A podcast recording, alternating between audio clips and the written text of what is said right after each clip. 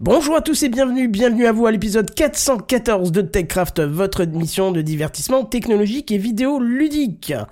Navigo, résiliation, Superlune, iCard Vital, Unity, Microsoft et optimisation électrique. On parle de plein de choses ce soir dans TechCraft.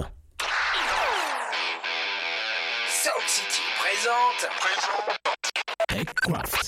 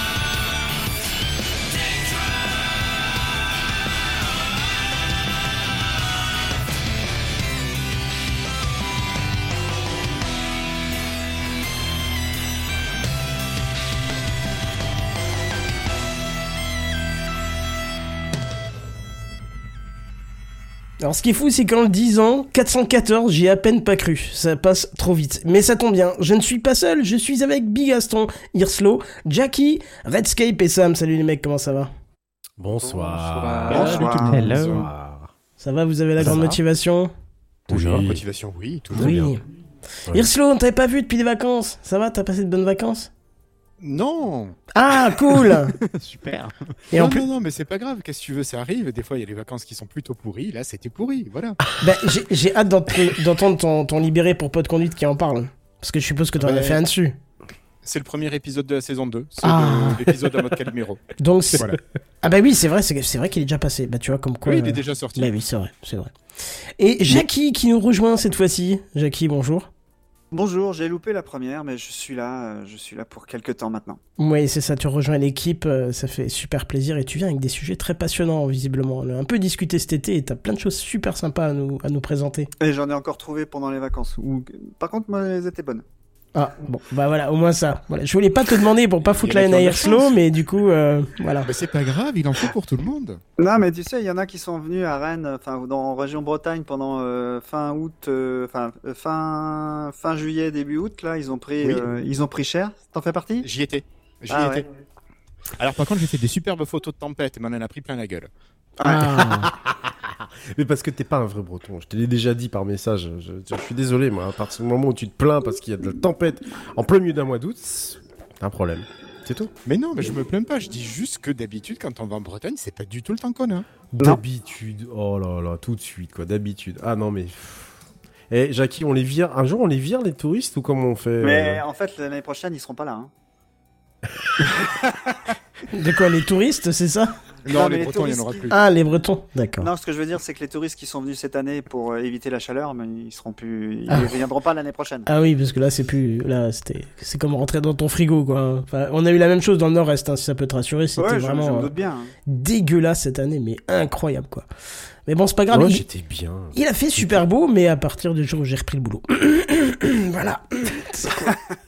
Et Canton a dû reprendre à peu près en même temps, je pense, parce que j'ai Oui. eu le même souci. Ouais, ouais, c'était terrible. Le jour même, il a recommencé à faire beau. Et j'ai- je me suis dit là, s'il y a pas quelqu'un qui m'en veut, qui nous en veut à nous tous, je sais pas. Il y a, il y a un truc. Mais bon, bref. Jackie, est-ce que tu es content de venir euh, ici ce soir euh, J'ai là, ouais, ouais, je suis très content. J'ai préparé un gros dossier. Waouh. Et euh, voilà, il y en aura d'autres dans la dans l'année, hein, mais celui-là était bienvenu déjà. Ouais, parce que tu seras pas là toutes les semaines, hein, faut le préciser.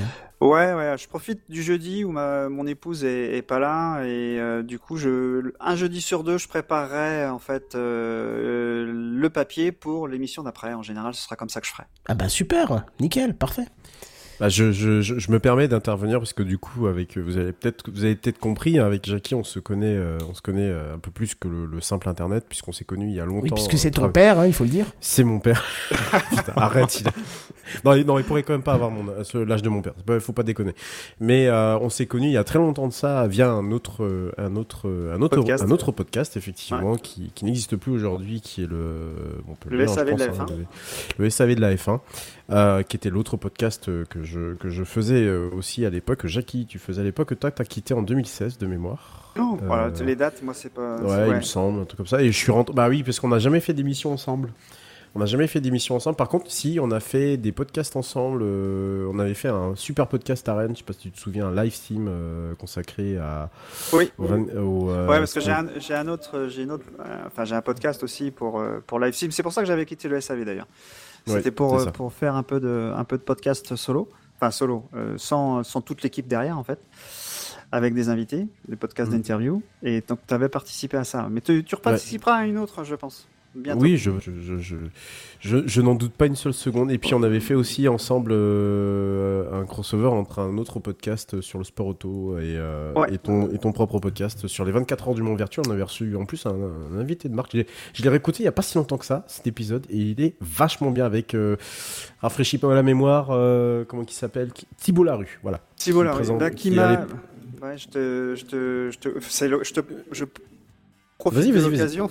On est dans l'intro là, on est, en- ça peut durer des heures. hein. Pas du tout. Non, non, elle est pas encore dans l'intro, justement, mais c'est pas grave, c'est pas grave. Thibaut m'a contacté euh, la semaine dernière pendant mes vacances pour me m'inviter au volant, euh, enfin à, une- à l'enregistrement de, enfin il y a, il y a un volant euh, qui s'appelle le volant Feed Racing. C'est pour les pour ceux qui euh, ont raté tout ce qu'ils ont pu euh, et ils ont pas, enfin ils ont ils ont du talent en, en sport auto, mais ils n'ont pas réussi à, à, à trouver des budgets pour trouve, continuer ouais. leur leur carrière. Donc Ouais. c'est la dernière, c'est le volant de la dernière chance comme il m'a dit. Et il m'a invité à venir à Manicourt pour euh, Ah oui, cool. donc je vais le voir, je pense, euh, c'est la semaine prochaine. Donc écoute, voilà, top, bah, hein. Ouais. voilà notre nos, nos, nos centres d'intérêt euh, respectifs. Et puis il se trouve qu'on on est dans le même domaine euh, dans le même domaine euh, également. Donc ce qui a- nous a permis de puis il m'a beaucoup aidé à une certaine époque où euh, ça allait pas vraiment dans mon dans mon taf. Donc euh, voilà. C'est ça, on est trois su- maintenant dans l'informatique pure, euh, on va dire. c'est ça. Et donc je suis super euh, heureux de- d'avoir déjà un, au- un autre breton dans, le, dans, dans la salle. Ça fait Ouais, plaisir. t'as découvert ça ce matin? Euh, ouais ouais on va dire ça comme ça donc voilà donc ça- bienvenue Jackie bienvenue à toi dans, dans Techcraft Et, Euh, merci, justement, merci à tous. et justement, on va partir, euh, comme tu le suggérais, sur l'introduction. C'est l'introduction. Bon, on va essayer de faire vite aujourd'hui. Oh, tu parles, c'est encore un truc qui va durer des heures, ça. euh, t'as pas changé l'image euh, Des... Non, bah tu m'as prévenu trop tard, monsieur. Oui oui C'est pas grave, ça fera de la pub pour Oxymute, c'est très bien. Exactement, Oxymute euh, qui sort samedi. Voilà, samedi qui vient là, samedi euh, samedi 23 23 septembre. Euh, euh, oui, non, je, vous- je vais vous parler très rapidement d'une mésaventure qui m'est arrivée. Donc là là, comme vous le savez, j'ai donc déménagé il y a quelques semaines de ça. Et donc je n'ai chez moi pas la fibre et une ADSL pour le mois plutôt réduit, hein, c'est-à-dire que je ne vais pas dépasser plus de 500 kiloctets secondes sur ma machine. Ce qui me suffit pour du télétravail, mais il ne suffit pas euh, quand vous voulez faire des activités bah, comme ce soir, hein, un Techcraft, et puis imaginons qu'il y a quelqu'un dans la maison qui veuille regarder euh, quoi que ce soit sur Netflix ou autre, pas forcément vous saturez. Donc je suis équipé d'une ligne AD- ADSL fixe et de deux box euh, 4G pour euh, partager les donc les objets connectés sont sur une box, certains usages sont sur d'autres box. C'est un peu le bordel, j'avoue, et voilà. Donc Et il se trouve que j'ai souscrit à une offre chez Orange, donc la box 4G de chez Orange, qui coûte une centaine d'euros à l'achat, mais qui est subventionnée par le gouvernement euh, si vous êtes euh, dans une zone dite blanche, ce qui est pas plus ou moins ça, mon cas. Ouais, si, euh, c'est-à-dire que la, la, la, la- la- le routeur en question, donc euh, une, une bedbox Alcatel d'ailleurs, j'ignorais qu'ils faisaient encore du matériel, Ah si, ils font du réseau, oui, ouais. bien sûr. voilà, donc euh, c'est une, c'est une- c'est une- ils appellent ça E-Flybox, donc c'est une box toute, toute, c'est une tour 4G toute conne, hein, voilà, toute bête, hein, qui possède que- qu'une seule prise, euh, une prise LAN, donc voilà, rien de- d'exceptionnel. Et donc euh, cette euh, petite box, vous la branchez, vous mettez la carte SIM dedans, et normalement ça marche, ça marche, pardon, out of box, sauf que chez Orange, ça s'active pas tout seul, il faut appeler leur euh, fameux numéro 740 pour pouvoir activer la carte SIM, ce que je fais presque immédiatement. Et je m'aperçois que la box clignote dans tous les sens et qu'en plus elle ne capte que la 3G. Or, étant à 2 km d'une antenne 4G, distribuant euh, tous les opérateurs, je me doutais que j'avais pas, j'avais pas que la 3G. Donc je commence à fouiller les forums et je m'aperçois que ah peut-être que t'as pas activé ta carte SIM. Bon bah tant pis, je vais appeler le service client, le vrai, le réel. hein. Donc j'appelle le service client et, et là attention, c'est là que le drôlatique va commencer. là, C'est- c'est le drame. voilà, c'est ça. C'est-à-dire que je, voilà, j'ai un problème, je suspecte le fait que j'ai pas activé ma carte SIM. Ah, si, si, monsieur, elle est activée, machin. On va faire quelques tests. Donc, il me commence à me, me faire bidouiller à l'intérieur, changer de profil, un peu, vous savez, comme les, à l'époque, quand on voulait capter le, la, la- la- le GPRS, non, le Edge ou le- la 3G, il fallait changer Oui, de profil. Vous aviez euh, un numéro, à- c'est un numéro à composer avec un mot de passe. Voilà. Bon, bref. Elle me fait faire- la personne, très gentille au demande d'ailleurs, me fait faire toutes ces modifs et tout ça, mais on revient pas du tout à la normale, on est toujours en 3G et tout ça. Et euh, donc la personne me dit bon bah écoutez monsieur euh, là je peux plus faire grand chose je vais passer au niveau supérieur bah chouette cool euh, on va pouvoir faire d'autres manipulations bon alors par contre il n'y a plus aucun technicien disponible ça sera pas avant lundi la semaine prochaine on était mardi lundi de la semaine d'après Ah ouais, ils sont efficaces chez Orange. ah, c'était très, très efficace pour pas une, même pas une ligne fixe, hein. une box 4G dont je pouvais très bien dire à la fin stop en fait, je, je- je vous la renvoie, je veux plus rien, rien savoir. Bon. Je, je, je- alors je précise que pendant tout l'entretien, j'ai gardé mon calme, je n'ai pas agressé cette personne, absolument pas. Je lui ai simplement dit que euh, vous foutez un peu Que si sa mort arrive, ça ne te dérangerait pas, c'est ça? J'ai simplement dit qu'il se foutait un peu de ma gueule, c'est tout, et que j'allais très certainement trouver une solution. Bah, qu'est-ce que j'ai fait d'après vous? Bah, J'en ai trouvé une solution. En écumant les, les, les- les forums et autres, il se trouve que plein d'autres mondes ont ce problème. Et euh, au détour d'un petit message, euh, eh bien, j'ai trouvé, euh, bah, j'ai trouvé tout simplement un, un- un petit hack. Euh, il fallait simplement enlever la carte SIM, la réenclencher pendant qu'elle était en marche. Et là, miracle, la 4G+ est apparue. Voilà. Donc Il faut ouais. savoir ça. Oui, il faut savoir ça. Effectivement, je remercie. Bah, euh, Qui la- plus est très bien qu'Orange sache ça, du coup. Oui, c'est ça. En fait, c'est surtout ça a le pas problème. besoin d'un technicien de niveau 2 pour faire ça. hein. Euh, bah, on est, on est bien d'accord, c'est-à-dire que j'aurais perdu mon temps. Alors en plus, il fallait être présent. Alors un SMS de confirmation et tout le bordel. Donc après, j'ai pu annuler le rendez-vous. On m'a demandé, mais pourquoi? Bah, J'ai dit, j'ai trouvé la solution. Ça s'est arrêté là. j'ai trouvé la solution. Bon bah très bien, on a eu Mais le t'es pas intéressé de savoir. hein. Elle, elle t'a pas Non, demandé la non. solution pour la transmettre au service mais- technique Non, non, mais tu as, Pourquoi tu as annulé par SMS, tu as pas annulé avec quelqu'un au bout du fil. Si j'ai annulé avec quelqu'un au bout du fil, j'avais pas la Ah oui, possibilité d'accord, ok. d'annuler. Oui, c'est ça, Ok. sans déconner. C'est bien, t'as fait les Non, non, bien. donc, donc, euh, non, non, mais j'ai vraiment annulé. euh, voilà, en bonne et due forme, j'ai encore le SMS qui me prouve que j'ai bien annulé.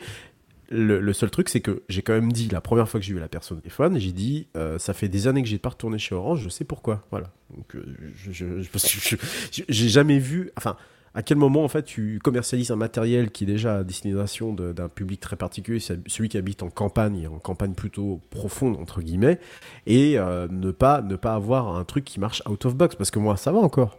Je suis dans le métier, je suis je je suis de base, ça va, je bidouille. Je me voyais pas rester sur le truc euh, euh, sans, sans, sans ça euh, pendant, pendant, plus d'une semaine. Mais celui qui, qui, qui connaît pas en fait, donc il est obligé d'attendre, de d'avoir des manipulations avec un quelqu'un et je, je peux pas, je peux pas le croire en fait, je peux pas le croire que ça puisse fonctionner comme ça. Et pourquoi j'ai pris une deuxième, et je terminerai là-dessus, une deuxième connexion 4G, c'est que la toute première, qui est chez Bouygues Telecom, qui a un avantage, et ça, sachez-le, si jamais vous n'avez pas la fibre, je sais que tout le Et monde de data. la fibre. Et voilà, la Bouygues est la seule aujourd'hui en France qui est limitée en data, là où Orange c'est 200 gigas. Et je peux vous dire que 200 gigas, c'est hyper, hyper rapide. Là, je suis sur la 4G d'Orange parce que c'est celle qui capte quand même le mieux. Parce que ce qu'il faut savoir, c'est qu'en soirée, à 21h, la Bouygues Télécom, qu'est-ce qu'elle fait? Elle pète en débit. parce que tout le monde est sur le réseau.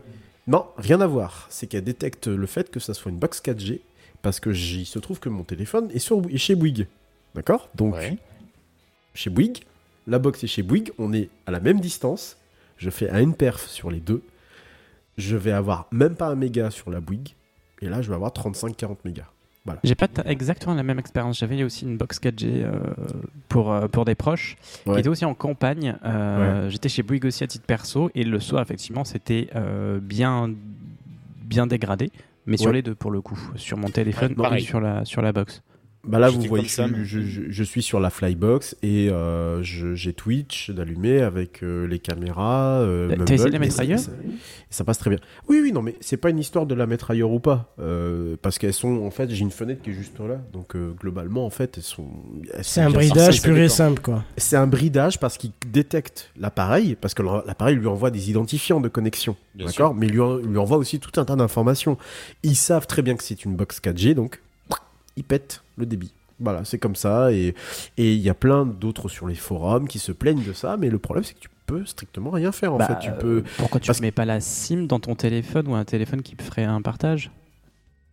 Euh, oui, c'est peut-être. Parce oui, que t'es pas sur les mêmes abonnements, je pense. Et que ça va détecter peut-être avec ton numéro ouais, que, tu que, as que sur t'as la un SIM. téléphone. C'est Ouais. la SIM qui, dé- qui, je pense, qui détecte. ouais. C'est Moi, je pense que ça marcherait à tester, mais. Bah, peut-être. oui, ça- coûte rien de ça- tester, Ça, en tout ça, ça se teste, oui. Effectivement, Mm. ça se teste. Un vieux téléphone. Oui, en plus, j'ai un vieux téléphone. Un vieux téléphone, tu fous la, la carte SIM dedans et puis ça sert de modèle. Ouais, à tester, à voir. Donc voilà. Je voulais faire ce, ce petit retour d'expérience qui est purement, euh, purement technique parce que voilà, je sais qu'on n'est pas tous équipés malheureusement de la fibre. Moi, la fibre, elle arrive l'année prochaine, euh, fort heureusement. T'auras déménagé Euh, d'ici là, toi. Euh, non, non, je ne peux pas redéménager de site. Tu dis ça, mais à chaque ça, c'est entrée un de Techcraft, t'es autre part, quoi. bah, tu déconnes. Ça faisait trois ans que j'étais. euh, ah ouais? Ah bah ça passe vite, dis Bah, donc. Bah ouais, depuis euh, presque la fin du fin 2020 en fait, fin du D'accord, confinement. d'accord, d'accord. euh, donc si si, j'étais, ça faisait presque trois ans que j'étais dans, dans mon logement, donc non non, je, je, je veux y rester. Euh, le seul truc, c'est que j'aimerais bien aussi que la, la fibre euh, se, se dépêche, euh, tout en sachant que c'est euh, notre région en Bretagne qui bénéficie le moins de, du, du- de, de la fibre hors agglomération. Euh, Si vous regardez une carte fibrée, une carte de la fibre en France, vous verrez que la Mayenne, qui est juste à côté, qui est le département d'à côté, où il y a que des vaches, ils sont fibrés à 95%. Vous verrez le nombre de trous qu'on a chez nous en Bretagne. c'est- Mais j'ai une explication pour ça. Lait, ça. J'ai une explication pour ça. Parce que quand tu installes la fibre, faut pas qu'il pleuve. Voilà, t'en fais ce que tu veux. Bon, alors, je- je- Jackie, la prochaine fois, on le voit à Podren, on est d'accord, on, on fait le plan, on applique. Ouais, euh, ouais, ouais. ouais, il- ouais. enfin, De Je toute pense façon, il a que- jamais plu à Bloodren, donc il, il nous croit pas. Ouais. C'est vrai, euh, c'est vrai. Tu ne crois pas Non, non. Ouais. Voilà, allez, je, je, je, je laisse la main à, à qui, qui c'est qui, qui, qui c'est qui commence l'émission d'ailleurs? Bah c'est toi, Erslo. Allez, vas-y. Ouais, il toi. paraît que c'est moi. Ouais, bah vas-y. C'est les news high-tech. C'est les news high-tech. C'est les news high-tech. C'est les news high-tech. T'as vu le dernier iPhone, il est tout noir. C'est les news high-tech. Qu'est-ce que c'est le high-tech? C'est plus de mon temps tout ça. Irslo. Merci beaucoup. Alors, pour cette première news, moi, je vais vous payer, euh, vous payer, vous parler de censure euh, sur navigateur. En fait, dans une tentative louable mais périlleuse de lutter contre la fraude en ligne, la France s'apprêterait à obliger les créateurs de navigateurs à mettre en œuvre une fonctionnalité technique qui relève de la dystopie.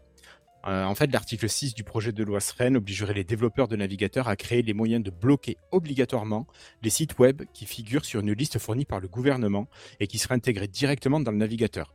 Alors une telle mesure renverserait des décennies de normes qui sont établies en matière de modération de contenu, et celle-ci fournirait également au gouvernement autoritaire un moyen de minimiser l'efficacité des outils qui peuvent être utilisés pour contourner la censure, et ça serait un vrai précédent mondial. Forcer les navigateurs à créer des, des fonctionnalités qui permettent de bloquer les sites web au niveau du navigateur, c'est une pente glissante. Je pense que ceux qui travaillent dans la sécurité savent que ça peut être quelque chose quand même d'assez grave. Corée du Nord? Euh, par exemple, par exemple, c'est pas, Pas moi que qui dans la dit. sécurité, euh, Yerslo, hein, en vrai. Oui, oui, Dans l'IT en général. c'est ça, c'est ça. Euh, bref, donc euh, même si en France aujourd'hui s'envisageait de ne lutter que contre des logiciels malveillants et l'hameçonnage, cette mesure va créer un précédent si elle est appliquée et elle donnera au navigateur la capacité technique de réaliser tout ce qu'un gouvernement vous pourrait vouloir restreindre ou criminaliser dans une certaine juridiction. Et ce, ben, peut-être pour toujours. Voilà, donc un monde dans lequel les navigateurs peuvent être forcés d'incorporer une liste de sites web interdits au niveau du logiciel, euh, ça va être quand même assez problématique et surtout dans certaines régions, on peut imaginer que pas mal de gens ne verraient plus certains services accessibles. Euh, voilà, si cette loi est adoptée, ben, le précédent qu'elle créerait euh, rendrait beaucoup plus difficile pour les navigateurs de rejeter les demandes de ce type qui émanent d'autres gouvernements. Et euh, en fait, c'est le site de, Mozilla qui propose une pétition pour refuser cette évolution des navigateurs web, ainsi que les techniques pour lutter euh, contre la fraude, enfin qui sont mises en place, enfin qui sont demandées là par euh, cette proposition de, loi. Et Mozilla explique aussi dans son article qu'il y a des techniques beaucoup plus honnêtes, beaucoup plus pratiques et beaucoup plus pertinentes qui permettent de lutter contre les, ben justement le hameçonnage, le phishing, tout ça en ligne. Voilà, l'idée c'est que c'est quand même une volonté politique de mettre en place une certaine forme de peut-être de censure, De contrôle, Voilà, donc je ouais, sais pas- c'est ça. de, ouais, de contrôle. Alors autant en Donc, je France, sais pas c'est- si- ouais, je, Ouais. je réagis, mais autant en France aujourd'hui, euh, c'est pas forcément un problème. Mais imaginons que à une élection prochaine, euh, un non-démocrate a- arrive à être élu. euh, bah, il pourrait tout à fait utiliser cet outil pour euh, interdire toutes, toutes, les- toutes ces oppositions en fait. Moi, fait, bien dans la, dans, la. France, dans la France actuelle, hein, pour moi, ça peut déjà être un problème. Quand on regarde euh, certaines choses qui se passent, moi, je me dis, euh, certains. Enfin, quand on voit qu'il y a déjà des journalistes qui partent en, en, garde à vue. en garde à vue garde à parce vue, que. oui. Parce que je sais plus pourquoi, mais en gros, une enquête d'utilité publique, bah, ça serait bien qu'on puisse ne pas museler ces enquêtes d'utilité Ah, publique. mais- Oui, mais tu sais, oui, mais alors attention, euh, re- recentre un peu le contexte, Bigaston, d'utilité publique, mais parce qu'on cherche à aller euh, montrer des bidouilles de, de, de, de- voilà, de, de, voilà, donc à un moment donné, il faut bien qu'ils se protègent aussi, de... qu'ils sont en train de faire de la merde ailleurs. Non, mais c'est ça, c'est Bien sûr. clairement bon, c'est ça. la- la- la- la- Bon, on va pas euh, dé- débattre du sujet ici, mais Non. C'est toute façon- de technique. toute façon- Techniquement, ce genre d'évolution, Redscape, c'est quelque chose qu'il faut refuser. Oui, bien sûr, mais alors euh, ne pas ne penser que ça, ça va arriver que dans euh, 4 ans, parce que c'était un moyen très élégant pour dire que l'extrême droite allait arriver, mais clairement, aujourd'hui, c'est déjà le cas, ne serait-ce que parce que le chiffrement, on le remet en cause en permanence. Depuis, Bien sûr. alors, et même à- à- l'utilisation des VPN pour l'accès aux réseaux sociaux. Il y avait une polémique Voilà, on va en parler dans l'émission, on va en parler dans l'émission, mais c'est ça. Donc il y a ça, ça, plus ça, plus ça, plus ça. À un moment donné, il y a eu la neutralité du, du net il y a quelques, quelques années de ça. Tout à fait. Euh, les droits voisins, de- les droits voisins de, de Google. Il y a 36 000 choses qui font qu'en fait nos libertés sont en train de se, se, se, se faire tué. de mais vraiment mais par c'est vraiment c'est fin en fait c'est Ça rappelle pas- une musique, tiens. Ouais, il me semblait bien que tu avais une musique. euh, Bah oui, c'est ça, c'est Quelle ça. On a fait une musique dessus avec Phil. Ah oui oui c'est oui C'est tout à fait exact ça, oui, Tout à fait. Mais et, et c'est ça, c'est que avoir ce genre de débat parce que euh, dès que par exemple un terroriste fait euh, quelque chose de pas bien ou dès qu'il y a un pédocriminel qui sévit euh, quelque part en France, on va tout de suite aller attaquer les outils numériques. Euh, c'est un vrai problème et ça ça en plus de ça ça nous euh, ça- nous qui utilisons ces, ces outils là de manière euh, totalement transparente tous les jours parce que c'est parce que c'est comme ça et qu'on voudrait pas que ça soit autrement bah, ça nous met aussi euh, potentiellement en danger si jamais effectivement un gouvernement non, non démocratique, mais élu démocratiquement, c'est bien de le préciser, euh, se retrouve comme ça au pouvoir. Moi, je pense un Donc- truc, c'est que le mieux, c'est qu'on déménage directement en Corée du Nord. Comme ça, on sera plus surpris. On sera déjà Voilà. habitué. On sera plus surpris. Il y aura, voilà. Attends, il y a les deux tons gênants en plus qui se sont rejoints à la frontière russo-coréenne il y a une Ah semaine ouais. de ça et l'autre avec son petit train.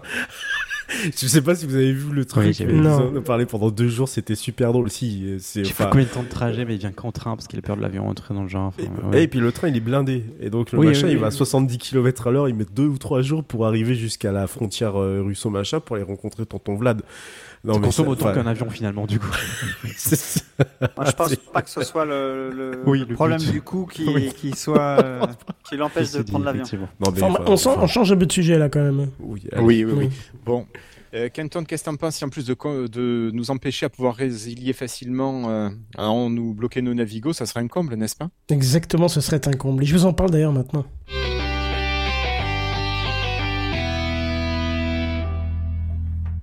Pour résilier, vous devez nous envoyer un un courrier en accusé de réception avec une lettre de motivation de résiliation, quatre photos, un acte de naissance, un mot de votre maman et l'approbation de votre grand-mère.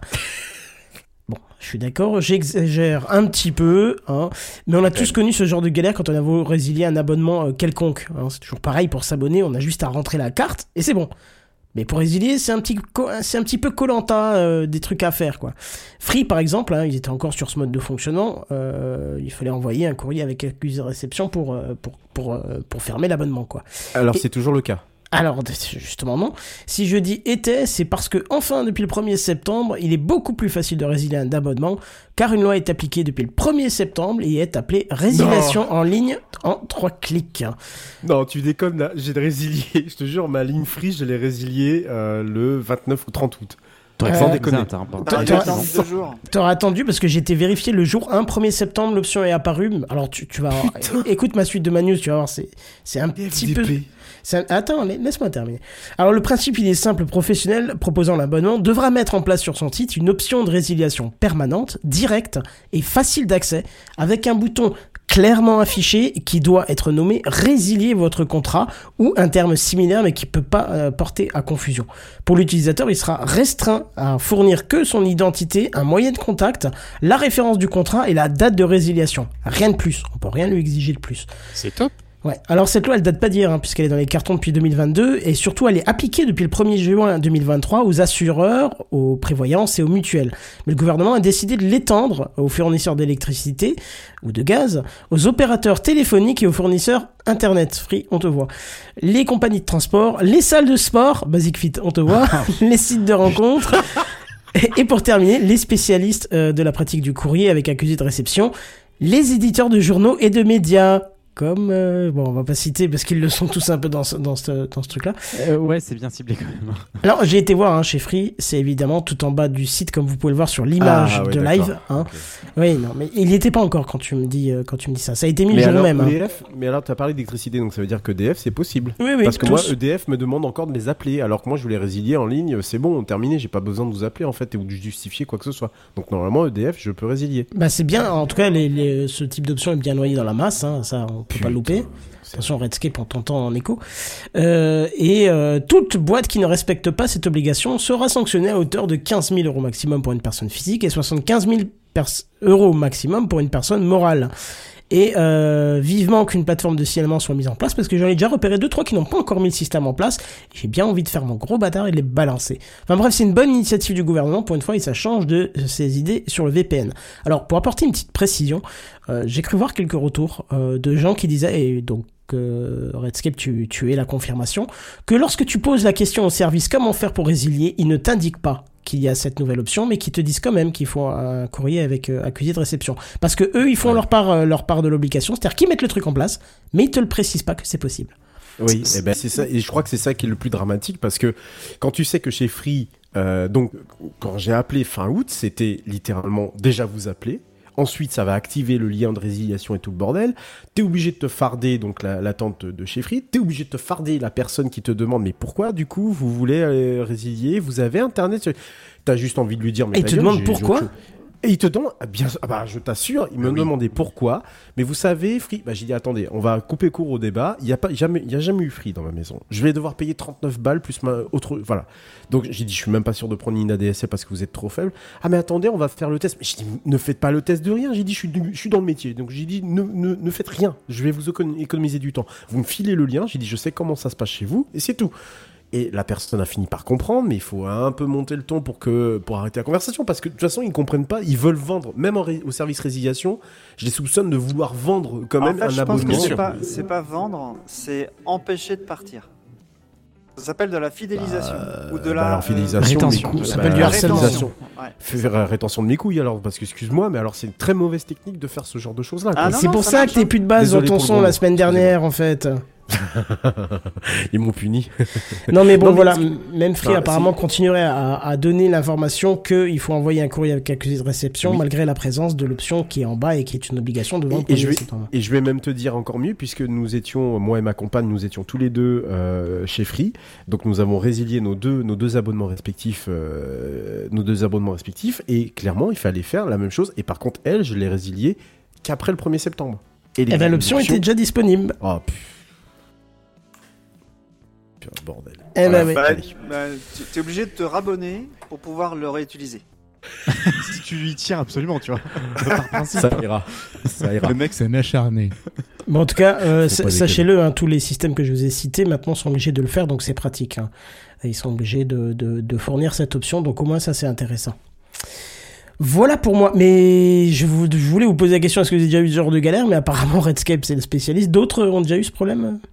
Alors pas ce problème, mais euh, avant l'obligation, il y avait des, je sais plus lesquels, mais il y avait des services où tu pouvais résilier en, en ligne euh, très facilement et c'était fort agréable à constater. Euh, des gens qui te retiennent pas pour partir parce que tu as déjà l'envie de partir en fait, donc euh, t'inquiète. Donc non, moi j'ai pas de problème, mais enfin, Surtout oui, eu que- problèmes. j'ai eu des recommandés envoyés, ça m'embêtait notamment chez Free. Euh, mais il y a aussi des services qui le proposaient avant en fait. C'est plutôt bien de le souligner aussi. Moi, je trouve qu'un service que tu peux quitter très facilement, t'as envie d'y retourner très facilement aussi. Tu vois, tu peux Bah, très en bien cas, dire. euh, T'y repars pas avec une image peut-être euh, négative que tu avais déjà parce que tu avais quand même l'intention de partir. Euh, ça, en- ça vient pas rajouter quelque chose de Mhm. négatif dessus, ouais, totalement. Et on nous Bah. dit chez Bug, j'ai résilié nickel deux fois sans aucun courrier. Ah bah, Bug était en avance pour une fois, tu vois. Je confirme, j'ai fait ça aussi, j'ai- je les ai appelés, c'était fait en deux minutes. Bah, moi, j'avoue que le, le seul truc où j'ai eu vraiment à résilier, où c'était galère chez Orange, ils étaient pas pénibles, ça s'est bien passé. Euh, j'ai pu le faire en ligne chez Orange et c'était en juillet, donc c'était déjà clean. Euh, mais c'était quand c'était chez Red by SFR il y a un an, j'ai dû résilier et euh, elle me, il me tenait la page. J'ai fait non, non, mais, mais en fait, vous. je lui disais, mais je suis déjà abonné chez un autre, je viens juste résilier chez vous, euh, voilà. Non, mais en fait, vous avez encore le droit de vous, vous rétracter. Non, mais je veux pas me rétracter. En fait, j'ai pas, j'ai déjà payé et je ne veux pas partir. Genre vraiment, arrêtez mon abonnement. Mais il y a personne euh, dans votre famille qui voudrait. Non, non, personne Ah, m'intéresse. ils m'ont posé la question aussi euh, chez Free. Et toi, t'es chez, chez qui? SFR, chez- c'est ça? J'étais chez Red, ouais, Red by SFR. Ah oui, mais ils m'ont posé la même question chez Free aussi. euh, je sais pas si l'abonnement, on peut le donner comme ça. Je- J'étais pas courant. Moi, j'en sais rien. C'était pour, euh, j'en sais rien. Et après, tu payes, ils sont je- d'accord. Hein. Oui, c'est ça. Et moi, le truc que j'ai trouvé très, très limite, c'est quand ma mère avait dû annuler l'abonnement de la box de mon grand-père décédé et qui voulait absolument ne pas. Et en mode, vous voulez pas récupérer l'abonnement, vous? Mais non, en fait, non. Et genre, tu ne vas pas continuer Ouais, c'est extrêmement dépassé.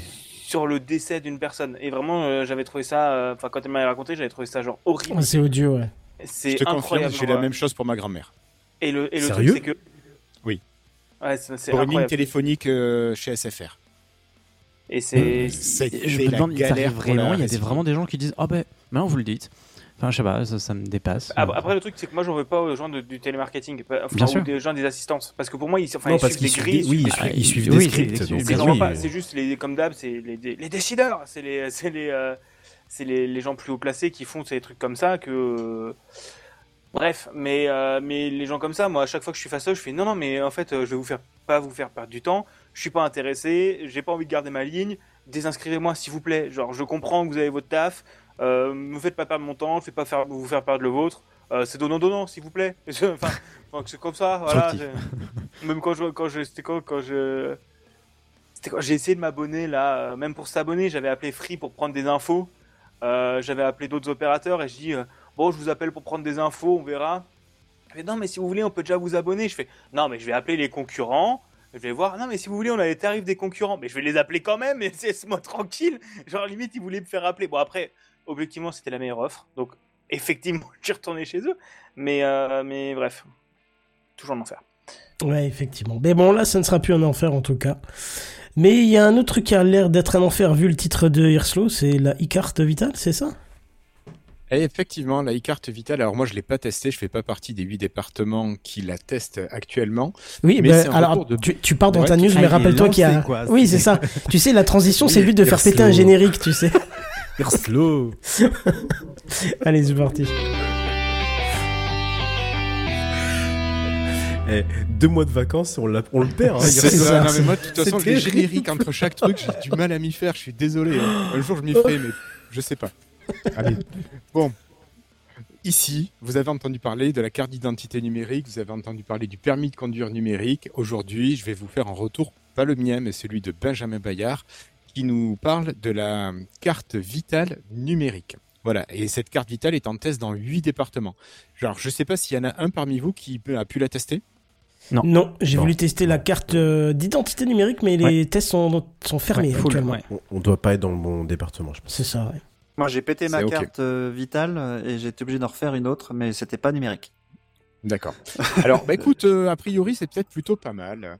Alors, pour ceux qui ne connaîtraient pas Benjamin Bayard, c'est un défenseur de l'Internet libre, de la neutralité du net, du respect des données des utilisateurs, et il est à l'origine de la FDN, la French Data Network, qui est certainement le plus gros fournisseur d'accès associatif, euh, fournisseur d'accès Internet associatif. Euh, Et le plus ancien. qu'il faut Et oui, sûrement le premier, je pense. Ce mec, il est à voir en conférence, il est génial. Je trouve qu'il a une manière d'expliquer ce que c'est qu'Internet, comment ça marche Internet.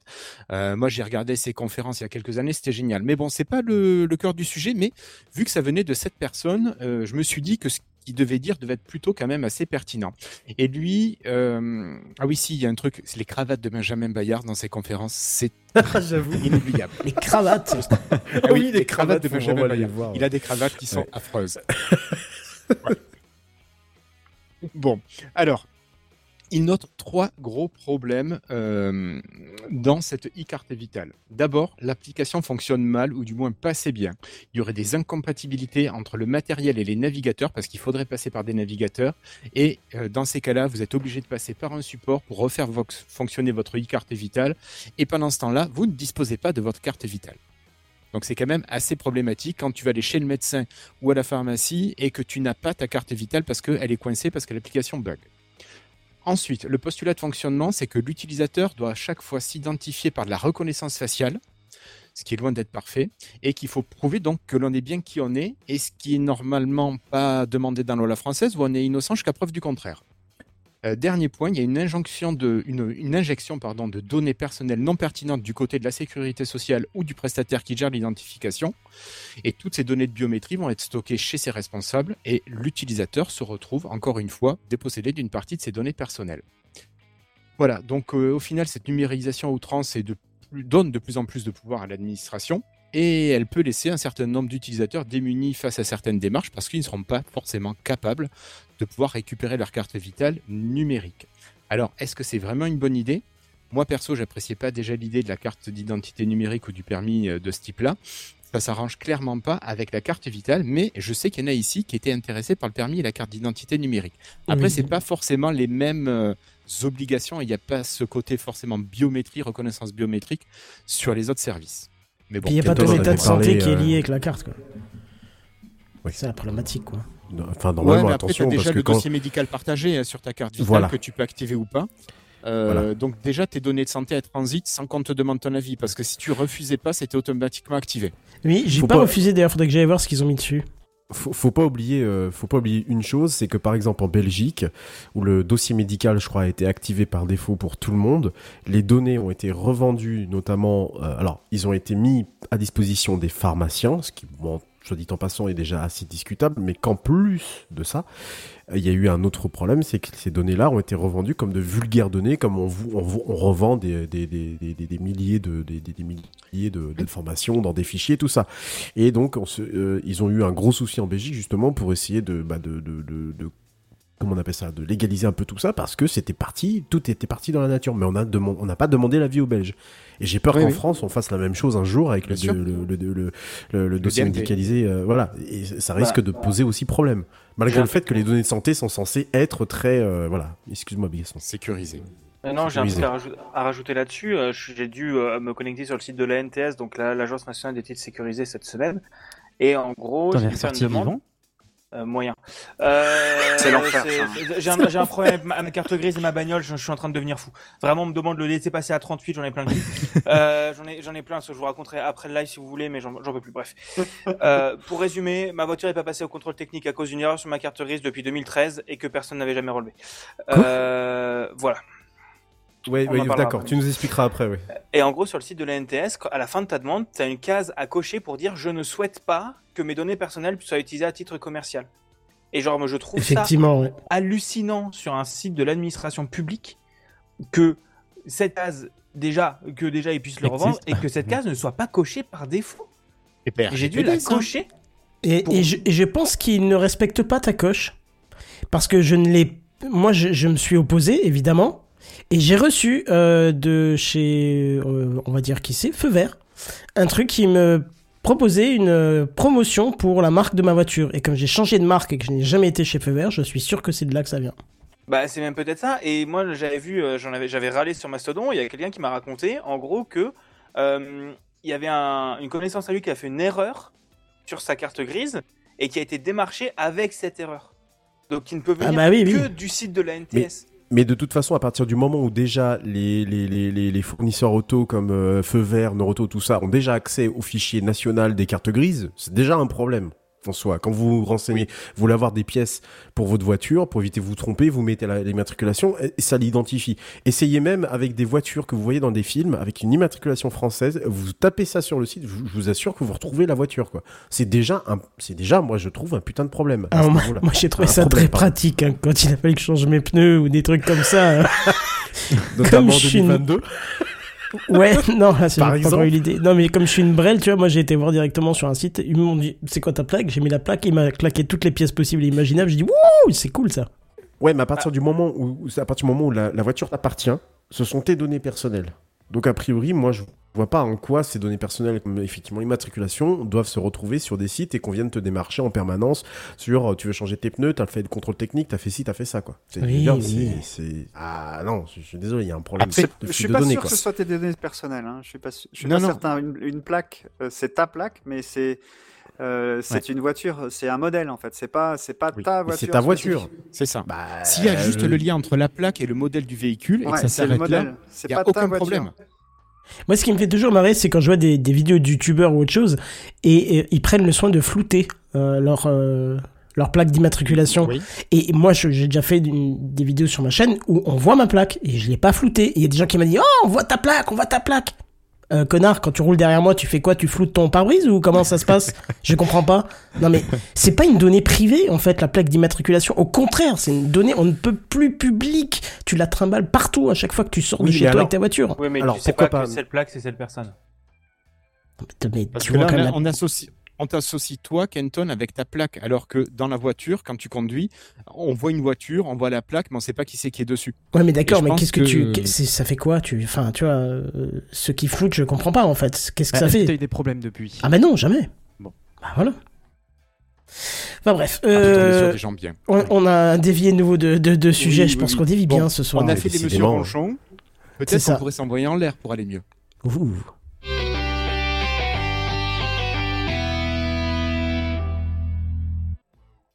Ouais, mais c'est pas ce que vous croyez, c'est absolument Redscape. pas. euh, c'est pas Spacecraft, c'est un peu plus tard dans l'émission. Euh, non, euh, je, je vais vous parler de Facebook, moi, tiens. Parce que j'ai- beaucoup ri ce matin. Euh, D'ailleurs, me voir parler de, de Facebook, euh, c'est comme dire faire dire du bien d'Apple à Airslow. C'est rare, voire inexistant. est-ce que tu m'entends dire forcément du mal de Apple inattendu. Je ne dis jamais de mal ma d'Apple, je dis juste c'est trop cher. C'est Voilà, dommage que t'étais pas la semaine dernière parce qu'on a bien descendu Apple quand même. Ouais. Oui, mais j'ai- non, mais je vous ai écouté dès le lendemain matin. Euh, alors, mais oui, quand j'ai vu cette news euh, dont je vais vous parler passer sur euh, Blue Sky, hein, bah ouais, quand même, on place les nouveaux réseaux sociaux, hein, t'as vu.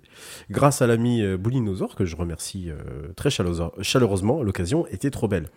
Alors, on, on parle de Facebook, on parle de Facebook, hein, parce que comme la super lune, hein, la huitième couleur va vous surprendre.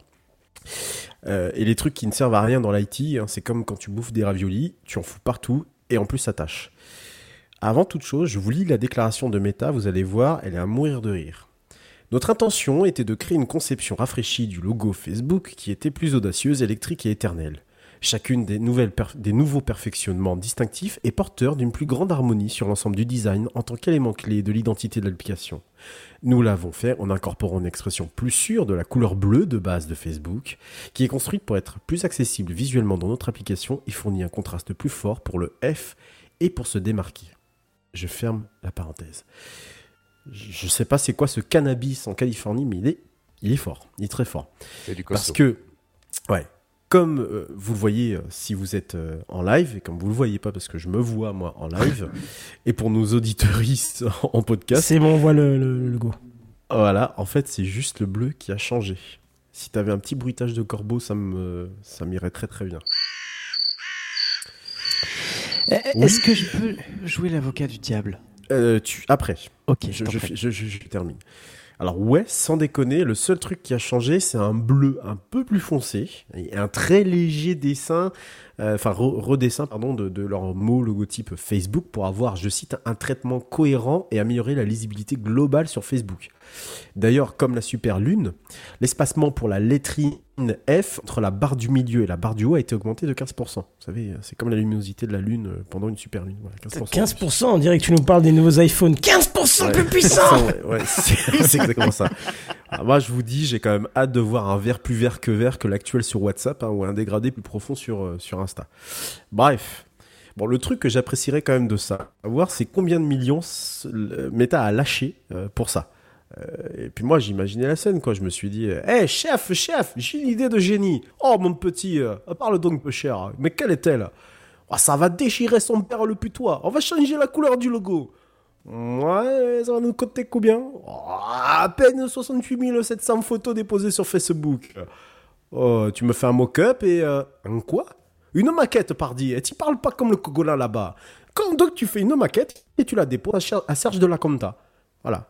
Donc on comprend mieux pourquoi toute mise à jour est complètement surinterprétée, voire surpétée, tellement tout ceci est insignifiant. Mais, comme je l'ai lu un peu partout, le journalope est friand de ce type de news, hein, c'est plus simple à écrire, il ne faut pas froisser les 2 milliards d'utilisateurs de ce destructeur, de, euh, enfin, de ce réseau social, pardon, le préféré de ton tonton gênant et de ta grand-mère sénile.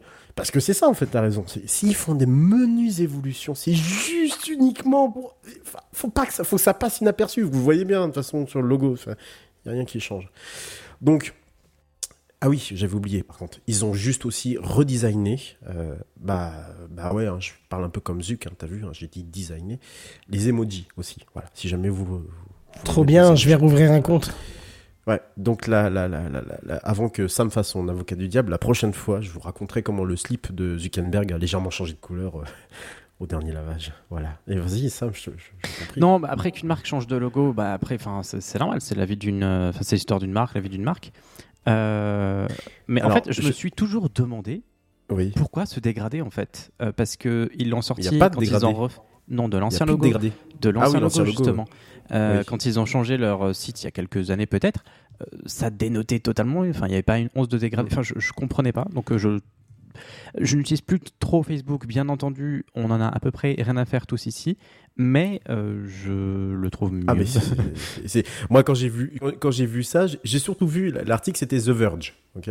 Ouais. Euh, The Verge qui est quand même connu pour être un média euh, donc euh, outre-Atlantique plutôt très sérieux ouais.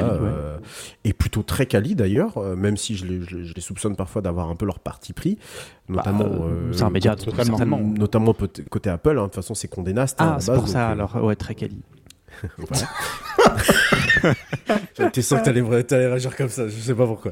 Moi, je vais pas rester ce soir. Et, et c'est-à-dire que tu vas te rattraper, après. Et c'est-à-dire que même The Verge était vraiment en train de de de de de de, bah, se moquer d'eux quoi, en disant mais mais enfin, juste en soulignant qu'il y allait avoir de, légers. Euh... Irsla 42 dit McKinsey. Ouais, je pense qu'il y a un petit un petit côté euh, ouais ouais. euh, c'est c'est un peu voilà, c'est un peu ce que je disais en prenant l'accent du sud. Et désolé à tous ceux qui habitent dans le sud, mais c'est un peu ça quoi. C'est c'est on a une chouette idée. C'était l'accent euh, du Sud? Ouais, c'était l'accent du sud. Ouais. Oh, bah, eh, j'ai dit, eh, t'y t'y parles comme le Cogolin là-bas. Eh, oh, c'est du sud quand même. Euh, pas ton sud à toi, Hirslo. Mais euh, enfin voilà, c'est- quand même très étonnant. Et, et j'en vraiment des articles comme ça. Je vais vous donner un exemple. J'en ai trouvé énormément ce matin. Une fois que j'ai tapé le truc sur Google, j'avais euh, trois ou quatre occurrences bah, de toujours les mêmes médias, les Frandroid, les Numérama, enfin toutes les conneries de, de ce genre-là. Par contre, euh, quand il s'agit d'aller retrouver euh, des articles plus, fouillés, euh, je cherchais hier un article con- concernant un article concernant une loi de la Commission européenne. Il n'y a personne qui en parlait. hein. Là, par contre, c'est silence radio. Donc c'est pour ça que je dis voilà, c'est pas facile à écrire. En plus, ça mange pas de pain, ça fait une news supplémentaire et ça remplit les partages des réseaux sociaux. Allez, transition. Je n'ai rien d'autre à dire, bien sûr.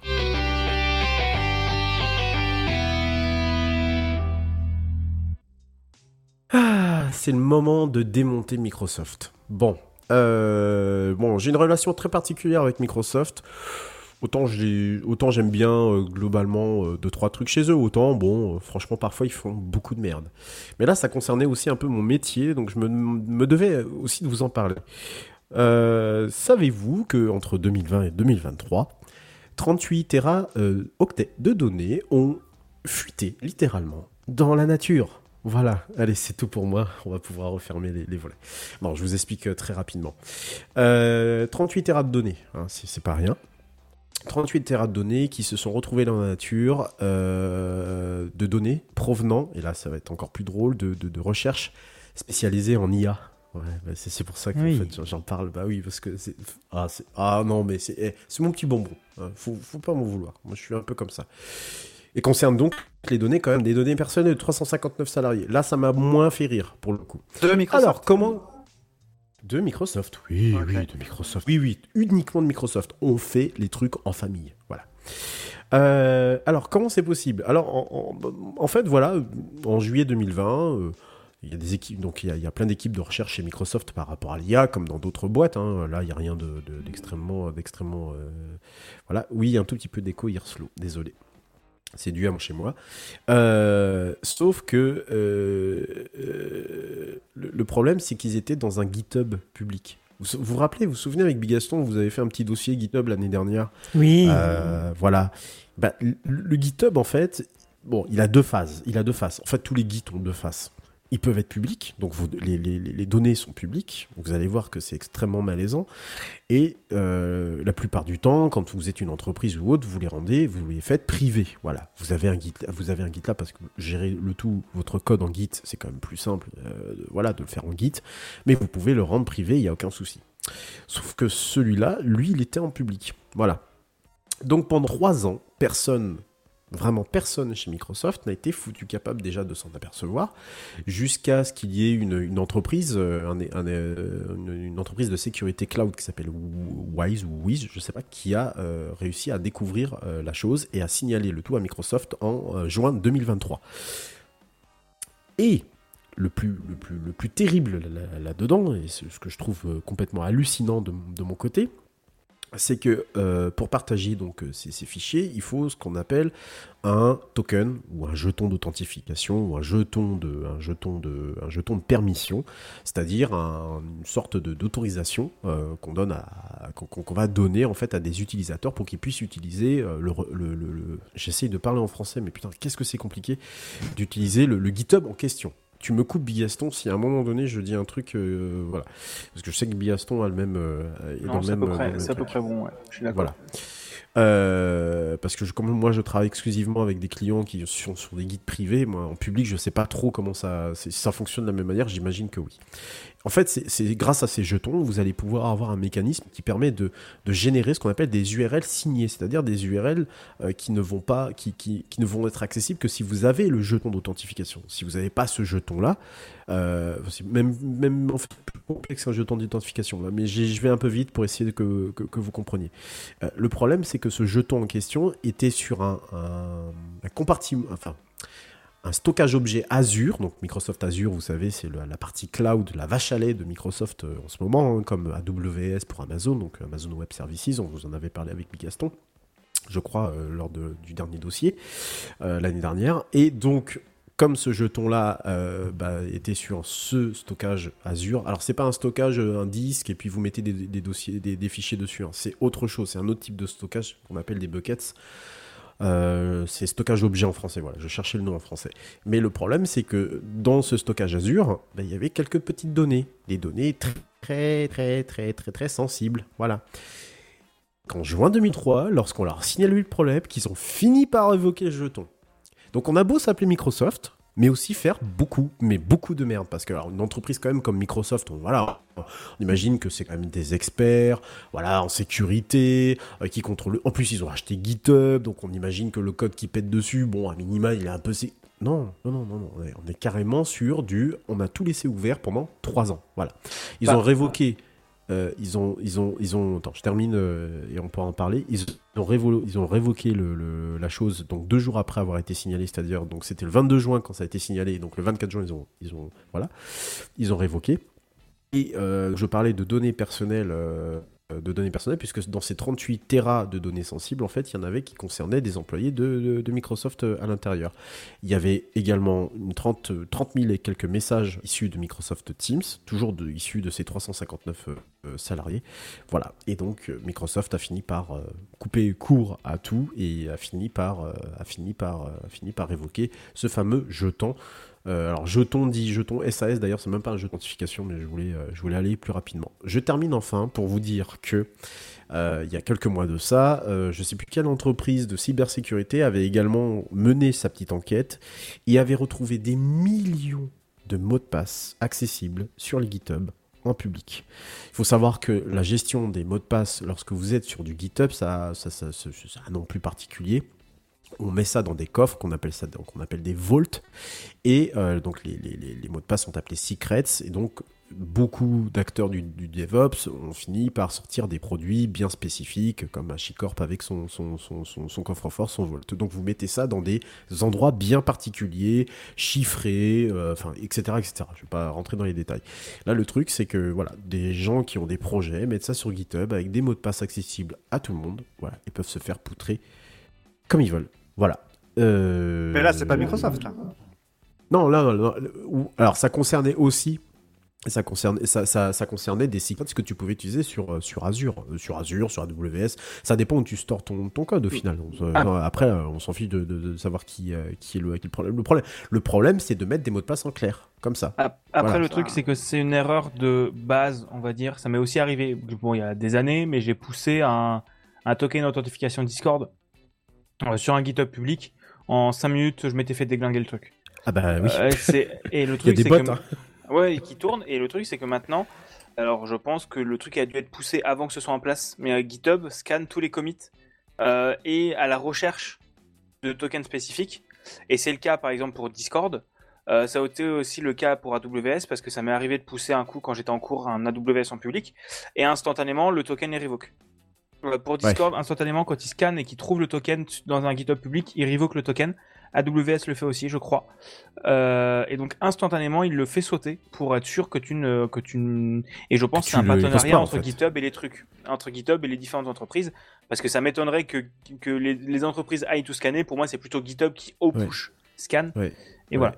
Mais c'est juste euh, de Bah, pousser euh, de pousser un mot de passe en public, c'est quelque chose qui est une erreur de base.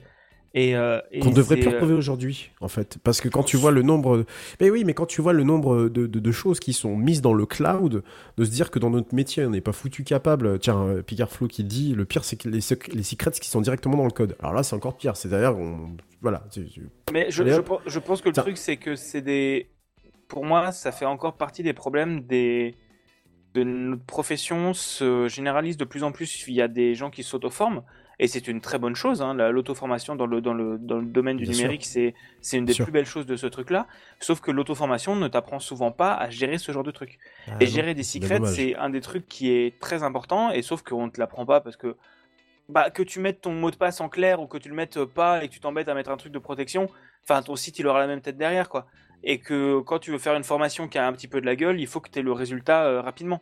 Et que le- la personne ne perde pas 5 heures à faire un truc qui, est d'accord, qui est mieux, Oui. mais que voilà. Et donc je Mais ce pense qui est- c'est Oui, oui, c'est- pour moi c'est plus un truc de, de l'apprentissage et que ça fait partie des choses que tu apprends. Et C'est que c'est les con, bonnes pratiques, en fait. c'est les bonnes pratiques et que c'est con, mais ça fait partie des choses que tu fais une erreur une fois. Et ça fait partie des choses qu'on te le dira, tu diras oui, oui, t'inquiète pas, je le ferai jamais. Un jour, tu le feras par erreur, parce que ça arrive souvent par erreur.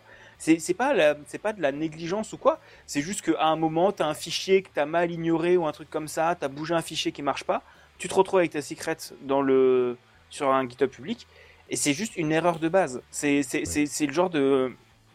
tu sais, C'est un boulon mal vissé, c'est un truc qui arrive parce que t'as pas de chance. C'est c'est que tu peux pas tout le temps faire gaffe à fond et que euh, ça arrive un peu par. euh, parce que. Voilà, j'ai pas d'autres conclusions. Bah, ça, L'informatique euh, est humaine, hein, au oui, départ. c'est ça. hein. L'informatique est Bien humaine. sûr. Donc, Bien sûr, mais les quand on parle- qui vont avec, euh, c'est logique. Quand on parle, quand on parle de, de, de, de Microsoft qui quand même expose euh, dans, ce leak euh, des secrets, des clés, des clés, des, enfin des clés de chiffrement privées, oh, oh, des mots de passe, euh, euh, plein de messages comme je évoqué tout à l'heure. Euh, moi, je veux bien, euh, mais à un moment donné, tu, cou- tu, tu, tu, tu, tu te dois dans une entreprise qui emploie pas loin du, enfin, je crois plus de 10 000 à travers le monde, qui gère des, des, des OS, des, des, serveurs dans tous les sens, qui a le, qui a, qui a le, deuxième marché cloud au monde après AWS. Puis, pff, je m'étonne en fait qu'ils aient pas une équipe sécurité qui passe derrière, euh, derrière les conneries de chacun. Je, je suis, Bah. je suis vraiment étonné. Mais en fait, c'est pas contre Microsoft, parce que ça aurait pu arriver à Google, à Apple, à plein, à plein d'acteurs du, de, de- de- enfin, à plein de géants du web. C'est que là, en tant que Microsoft, bah, moi, je m'attends un minimum à, euh, enfin, euh, euh, ouais, on fait quelque chose quand même, quoi. Attendre trois ans et surtout l'alerte d'une entreprise de cybersécurité pour se dire, oh, là, il y a un petit problème. Euh, ils ont mis quand même deux jours avant de révoquer ensuite le, le- le- le token. Heureusement que ça a été fait quand même assez rapidement, mais deux jours dans la, dans la sécurité, t'as le temps de te faire poutrer parce que c'est quand même un truc qui peut être rendu public très rapidement. je trouve, je trouve que c'est un peu moyen. Mais bon, après, euh, voilà, chacun, euh, on est Non, je, en je- fait, je- suis d'accord avec toi sur le côté, c'est un peu moyen, mais pour moi, le truc, c'est que c'est pas. C'est que c'est pas une. Enfin, pour moi, c'est juste une erreur. Enfin, c'est, je trouve que je suis d'accord avec toi que ça m'étonne que ce soit Microsoft, mais pour moi, c'est ça a été poussé il y a trois ans de ce que tu disais.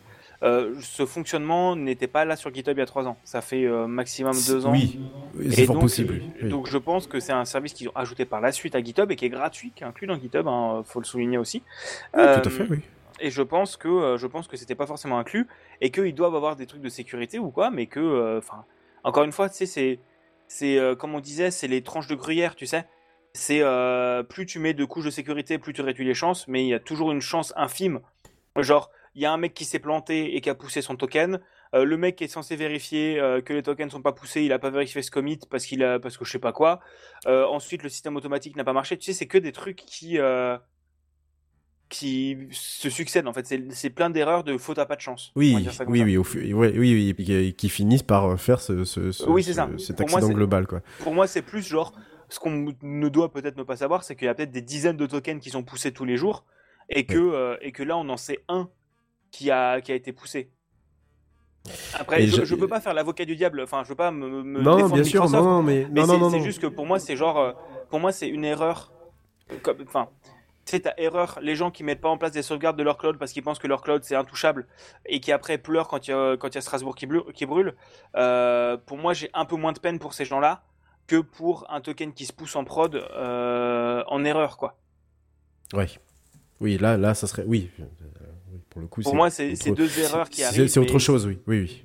La question, Voilà. c'est est-ce que ça a été fait sciemment au départ de le mettre en public? Non, Et non, puis- non, c'est une erreur.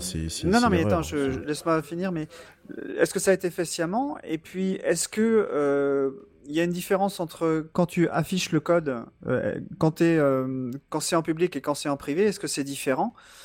Parce que quand tu es à l'intérieur de Microsoft et que tu regardes ton code, tu vois peut-être dans GitHub l'interface elle est la même et tu sais pas qu'elle est privée ou, ou publique. Je sais pas. Non, moi, je- non, moi, pas- je- non, non. Le- sur, sur GitHub, t'as les secrets, ils sont en gros, tu peux ignorer des fichiers, mais tu peux pas, t'as pas des lignes de texte qui sont, euh, tu peux pas dire à cet endroit-là, tu me le remplaces.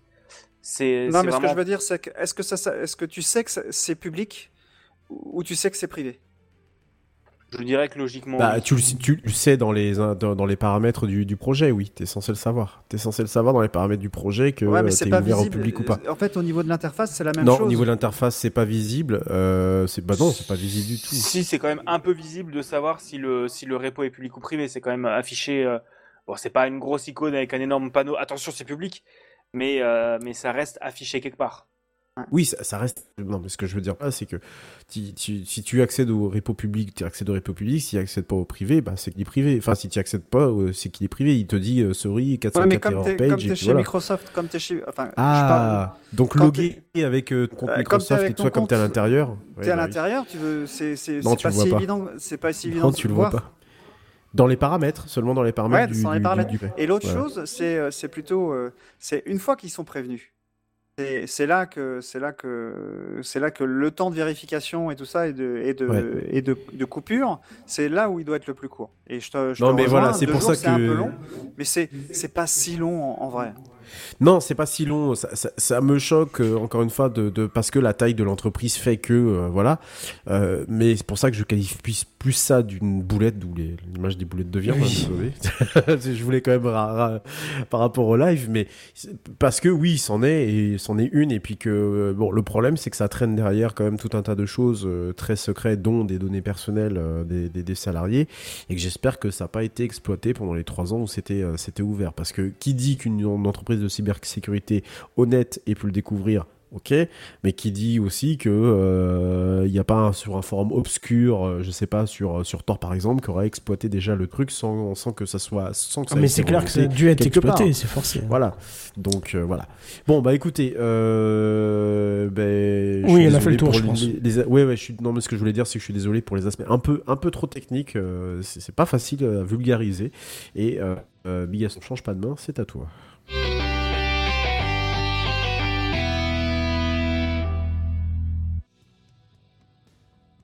Bigaston. J'attendais mon Et je galère, pardon, il y a trop de trucs vois, à changer en même temps là. Je, je sais qu'il y a mon pseudo qui arrive, j'attends. Euh, oui, moi je vais vous parler d'une. Donc c'est une petite news en bref que j'avais la semaine dernière, euh, qui, aura- qui a sauté par, euh, par émission très longue, et euh, Kenton m'a demandé de la remettre, donc je me suis permis d'en faire un truc un peu plus gros. Moi, je vais vous parler de Procreate. Euh, donc Procreate, que vous connaissez peut-être, c'est une application de dessin sur, sur iPad qui est et euh, c'est chouette parce qu'elle est très puissante et euh, elle est bien connue dans la communauté des artistes parce qu'elle est relativement facile d'utilisation, même temps plutôt puissante. Elle est légère et surtout euh, par rapport à Adobe en face qui te fait payer euh, plus de 60 euros par, mois par abonnement, Procreate coûte 15 euros une fois.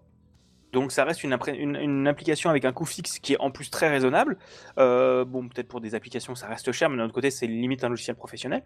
Euh, et du coup qui, euh, qui a en plus une énorme communauté, qui crée des brushes, donc des manières de dessiner, qui fait de la documentation. Ça marche hyper bien sur iPad et c'est l'une des raisons pour lesquelles je veux un iPad pour pouvoir utiliser cette application parce que je trouve que c'est limite la meilleure des manières de dessiner. Enfin, c'est celle qui m'intéresse le Mais plus. ils avaient pour projet de venir sur Android, hein? Euh, Peut-être. Jamais. Après, le truc, c'est que l'écosystème Android. euh, Enfin, l'avantage aussi de Procreate, c'est le support du Pencil de Apple. Ah et oui, que oui, bien sur, sûr. euh, il supporte très bien le Pencil de Apple avec euh, reconnaissance de puissance de toucher. Je crois que tu peux changer. Bref, je connais pas bien l'application. Je l'ai utilisé que dans les Apple Store quand je me perds là-bas ou à la Fnac. Mais euh, mais l'application marche extrêmement bien et je pense que la sortir sur Android, ça voudrait dire supporter tous les stylets non euh, non officiels et que euh, ça serait un enfer de ouf. Euh, et que je pense qu'ils préfèrent se prioriser sur un service qui marche bien plutôt que de se libérer et faire des trucs qui marchent moins bien. Et, et donc des retours qu'on m'a que j'ai fait parce que je me suis dit quitte à faire une grosse actu, je suis demandé aux, aux copains qui dessinent, enfin aux copains artistes de la promo de l'école où je suis et, et ils m'ont dit du coup c'est qu'en gros c'est ça reste un outil qui est très pratique et que une amie à moi avec qui je vais bientôt bosser sur un jeu dont je vous reparlerai un jour, euh, elle bosse que là-dessus maintenant parce que c'est vraiment euh, hyper simple d'utilisation, hyper chouette et que ça marche vraiment bien. Eh bien, le 8 septembre, dans une keynote à la Apple, mais avec des infos un peu plus croustillantes, ils ont annoncé un truc qui s'appelait Procreate Dreams. Donc, c'est un outil d'animation qui coûte seulement 20 euros, encore une fois en achat unique, tout compris, qui reprend une grande partie de la facilité d'utilisation de son grand frère Procreate, donc avec support des brushes, des layers, des choses comme ça, euh, et qui donnerait une belle nouveauté et un vent de fraîcheur à l'offre actuelle sur tablette. Il serait possible de faire de l'animation en image par image à la flipbook, co- comme tu dessinais avant, tu sais, tu vois Ça, l'image tu peux déjà le faire hein, dans, dans Procreate classique. Hein. Ouais, mais c'est peut-être pas aussi poussé. Je pense que Oui, ça, oui. ça, c'est une des fonctionnalités, mais il y a beaucoup d'autres choses. Euh, tu peux record des éléments, donc en gros tu dis j'aimerais bien que cet élément il se déplace comme ça et tu le dessines à la main. Enfin, tu tiens le truc et tu le play et tu le dessines. Euh, tu vas pouvoir faire des keyframes aussi, tu vas pouvoir faire des changements de trucs. Enfin, ça a l'air d'être un truc très Ah oui, complet. oui, ça tu peux pas faire. Ouais, c'est- top. Je, je pense que ça va être compatible avec Procreate, mais un peu plus, euh, genre Procreate boosté aux hormones en termes de- de- d'animation. il y aura plusieurs pistes, euh, il y aura plusieurs pistes utilisables, la possibilité de mettre du son pour dessiner par dessus, un nouveau format de fichier, donc ils en parlent beaucoup. C'est une de leurs points de vente qui s'appelle le point Dreams, qui offre un support iCloud, des sauvegardes automatiques, très chouette, et un historique conservé, quel que soit le moment. Euh, bref, c'est un fantastique outil clé en main qui sortira le no- 22 novembre prochain pour du coup 20 euros comme dit. Du coup, je me suis permis de demander d'aller aux copains, euh, demander aux copains et aux copines de promo qui utilisent déjà Procreate et de leur point de vue, ça peut être une belle nouveauté dans le monde de la tablette. Alors, ça sera peut-être pas utilisé dans le monde pro, donc de ce qu'elle me disait, mais ce qu'elle me dit, c'est qu'elle n'est pas allée demander à des amis qui bossent dans le monde de l'animation, mais pour elle, ça restera peut-être un truc plus de novice jusqu'au genre en apprentissage de l'animation.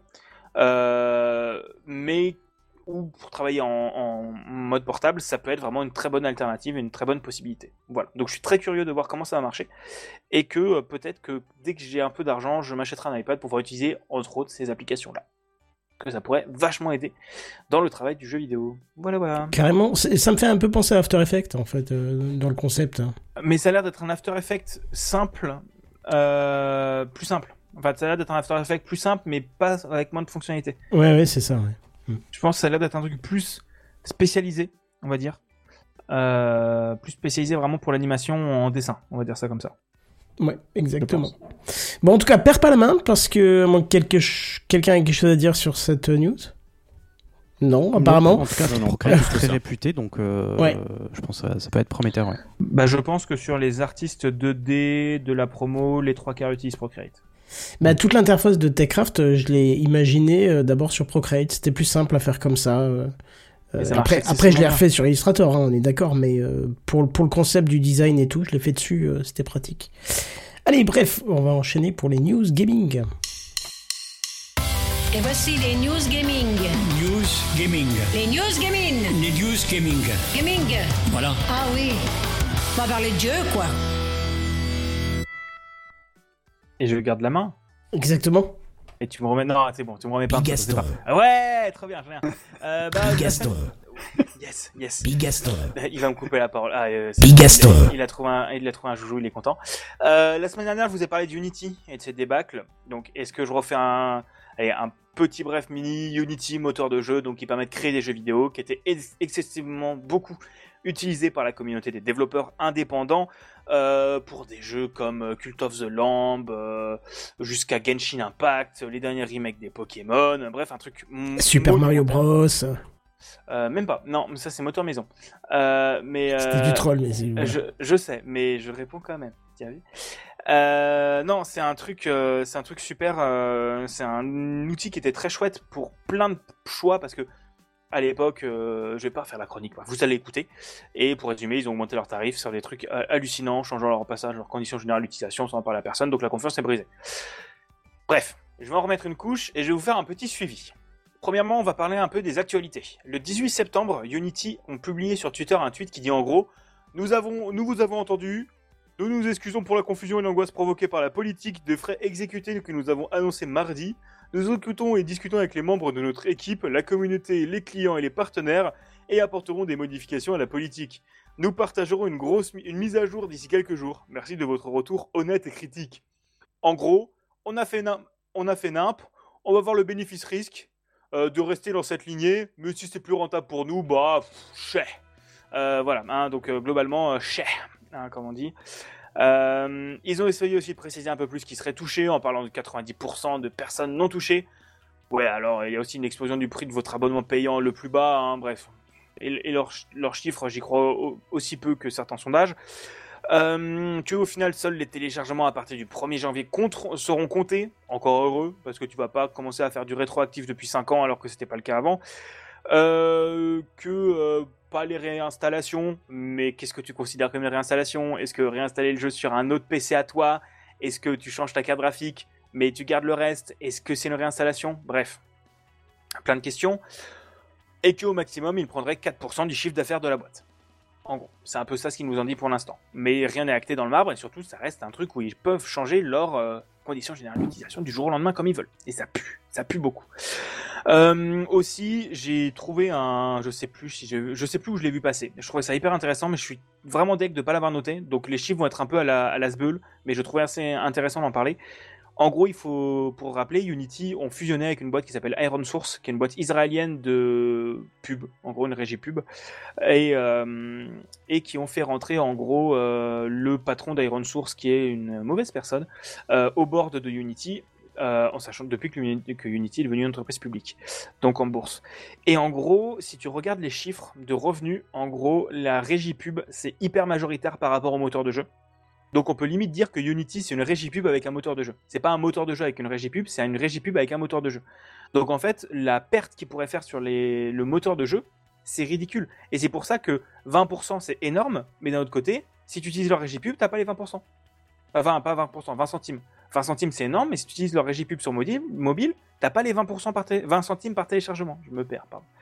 Donc en gros, euh, je pense que le bénéfice-risque, euh, là ils sont en train d'essayer de faire du damage control un peu comme ils peuvent. Et ils vont annoncer euh, un truc, euh, bah, comme on disait, euh, je sais plus qui disait ça la semaine dernière, d'eux ils annoncent un truc horrible pour faire passer un truc un peu moindre. C'est possible, mais d'un autre côté, ça reste le fait qu'ils pourraient nous faire passer un truc horrible par la suite. Et je pense qu'aussi ils veulent essayer d'augmenter un peu leurs revenus avec Unity et qu'ils ont quand même racheté plusieurs boîtes, dont Weta Digital à plus d'un milliard, Iron Source à plus de 3 milliards, je crois. Donc vraiment, ils ont beaucoup perdu d'argent. Ils essaient de recaner de l'argent maintenant d'une manière, enfin, de comme ils peuvent. Bref, euh, on va parler un petit peu des news euh, qui donnent un peu plus le smile que Unity. Donc après ce damage control, qui, euh, qui ils ont quand même sorti l'argument du désolé pour la mécompréhension. Ça me rappelle certaines personnes et une et un prolongation d'âge de la retraite. Et encore une fois, c'était pas très bien passé. Bref, donc Unity qui essaie de faire du damage control comme ils peuvent, mais l'outil, enfin, c'est pas que le moteur est mort, mais enfin, à partir du moment où la confiance est brisée, à partir du moment dans le jeu vidéo, euh, je pense que le, moteur de jeu, c'est limite l'équivalent d'un fournisseur majoritaire pour une boîte. Du genre, tu une boîte dans la série, tu bosses avec un fournisseur qui peut te fournir un type de métal en particulier, et tu as désigné toute ta chaîne de production sur ce type de métal en particulier. Et du jour au lendemain, le producteur te dit Ok, tu me payeras le double du prix. Euh, parce que j'ai envie.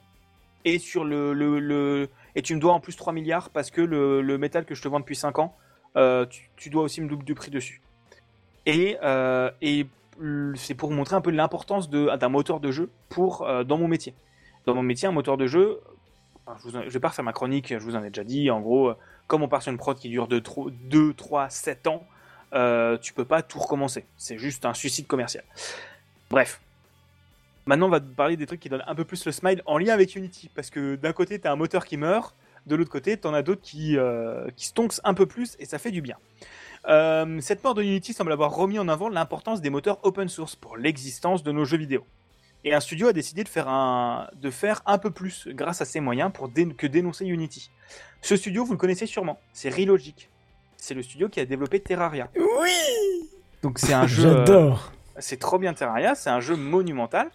Et ben ils ont décidé Sérieux de donner 100 000 dollars. Ah oui, il est monumental ce jeu, c'est Il incroyable. est incroyable. Et ils ont décidé de donner 100 000 dollars plus 1000 dollars par mois à Godot et à FNA, qui est un autre moteur open source euh, basé sur un vieux moteur maison de Microsoft qui- qu'ils ont open sourcé, etc., qui est maintenu par la communauté et qui a entre autres été utilisé par, euh, pour développer Celeste. Donc Relogic viennent de ressortir 200 000 balles. Euh, plus 2000 dollars par mois pour aller soutenir des moteurs open source. Mais, il faut les sortir, c'est un studio indépendant, Relogic, c'est pas... Ouais, mais Ouais, tu sais comment va, il a marché Terraria Oui, euh. bah, bah oui, je sais bien, je, je- Je- je me doute, mais pas au point de, de générer Ah, si, si. Si, si. autant de cash. Euh, je- alors, j'ai trouvé les chiffres de vente estimés de il y a quelques, enfin sur euh, SteamDB, les estimations vont entre 23 millions de copies vendues et 70 millions de copies vendues. Ah oui, d'accord, oui. oui. Donc, mais, je- ce jeu-là, il est bradé, Steam. c'est ça que je comprends. pas. Non, non, non, non, non, il est pas juste sur Steam. Non, mais Il- non, oui, mais ça, ces ventes-là, c'est juste sur Steam. Ah, Ça d'accord. compte pas les ventes mobiles. Ah oui, ça compte compte pas les ventes- autres, les autres ventes, Voilà. oui, bien sûr. ouais. Ouais. Donc, euh, donc c'est un studio qui a du cash et que c'est très bien pour eux parce que c'est un excellent jeu. Donc voilà, ils ont décidé de, euh, de, de- de donner cet argent et c'est très chouette de leur part. Et dans leur poste, ils annoncent que bien qu'ils n'utilisent Unity que pour quelques portages, parce que Unity est du coup, je pense, plus facile à utiliser que peut-être le moteur maison qu'ils ont fait pour Terraria, euh, ils, veulent pousser le soutien aux studios et aux devs qui font les choses de la bonne manière, je cite. Et ils pensent que, que ce financement est la meilleure chose à faire actuellement. Ils demandent juste en échange de rester des bonnes personnes et de faire ce qu'ils peuvent pour que ces moteurs et outils puissants et utilisables, euh, pour que des outils puissants et utilisables pour les développeurs de tous les milieux. Donc en gros, c'est on vous file de l'argent, mais faites pas de la merde s'il vous plaît. Euh, également, euh, bon, c'est un plus petit don, mais ça reste quand même une chose, une chose intéressante. Un studio qui s'appelle Robot Gentleman, que je connaissais pas du tout pour le coup, euh, ont annoncé qu'ils allaient passer toute leur production sur Godot, grand bien leur face, hein, et qu'ils allaient donner 1500 dollars par mois à, Godot, à la fondation Godot. Et leur argument, que je trouve très intéressant, c'est que c'est le prix qu'ils payaient pour Unity. Et que, euh, et, que, et, que maintenant, plutôt que de payer Unity parce qu'ils vont plus l'utiliser, parce que Unity c'est un logiciel de, enfin qui est devenu un, scam euh, instantanément après leurs annonces, euh, ils, ils ont dit, bah, on- de toute façon, on le dépense cet argent, autant que ça aille dans un truc qui est chouette. Et cette vision de passer sur quelque chose de gratuit, mais de continuer à le soutenir parce qu'ils le peuvent, est une très bonne chose. Euh, et donc aussi pour info, Godot Engine est passé de 20 000 euh, par mois à presque 50 000 dollars par mois en une semaine. Euh, donc la, la, la fondation est financée. Merci Unity. Ouais, c'est vraiment ça. Il y, en a des- certains qui n'ont pas dû comprendre chez Godot ce qui se passait. C'est- Stonks, mais Stonks, c'est ça, SpaceX, tu vois. C'est- comme, euh, enfin, ça me rappelle, bon, j'a- j'avais envie de, limite de, de titrer ma chronique euh, La fin du capitalisme encore une fois, mais ça me rappelle euh, le déferlement sur Mastodon après la- les annonces de Twitter. Et sauf que Mastodon et Twitter, à part certaines personnes, t'en as pas besoin pour faire ton business, mais nous, c'est juste qu'on peut pas faire autrement. Et donc, ça reste hyper intéressant. Et j'ai trouvé, euh, il y a un autre fonds d'investissement qui file 10 000 dollars par mois, un un fonds de financement open source.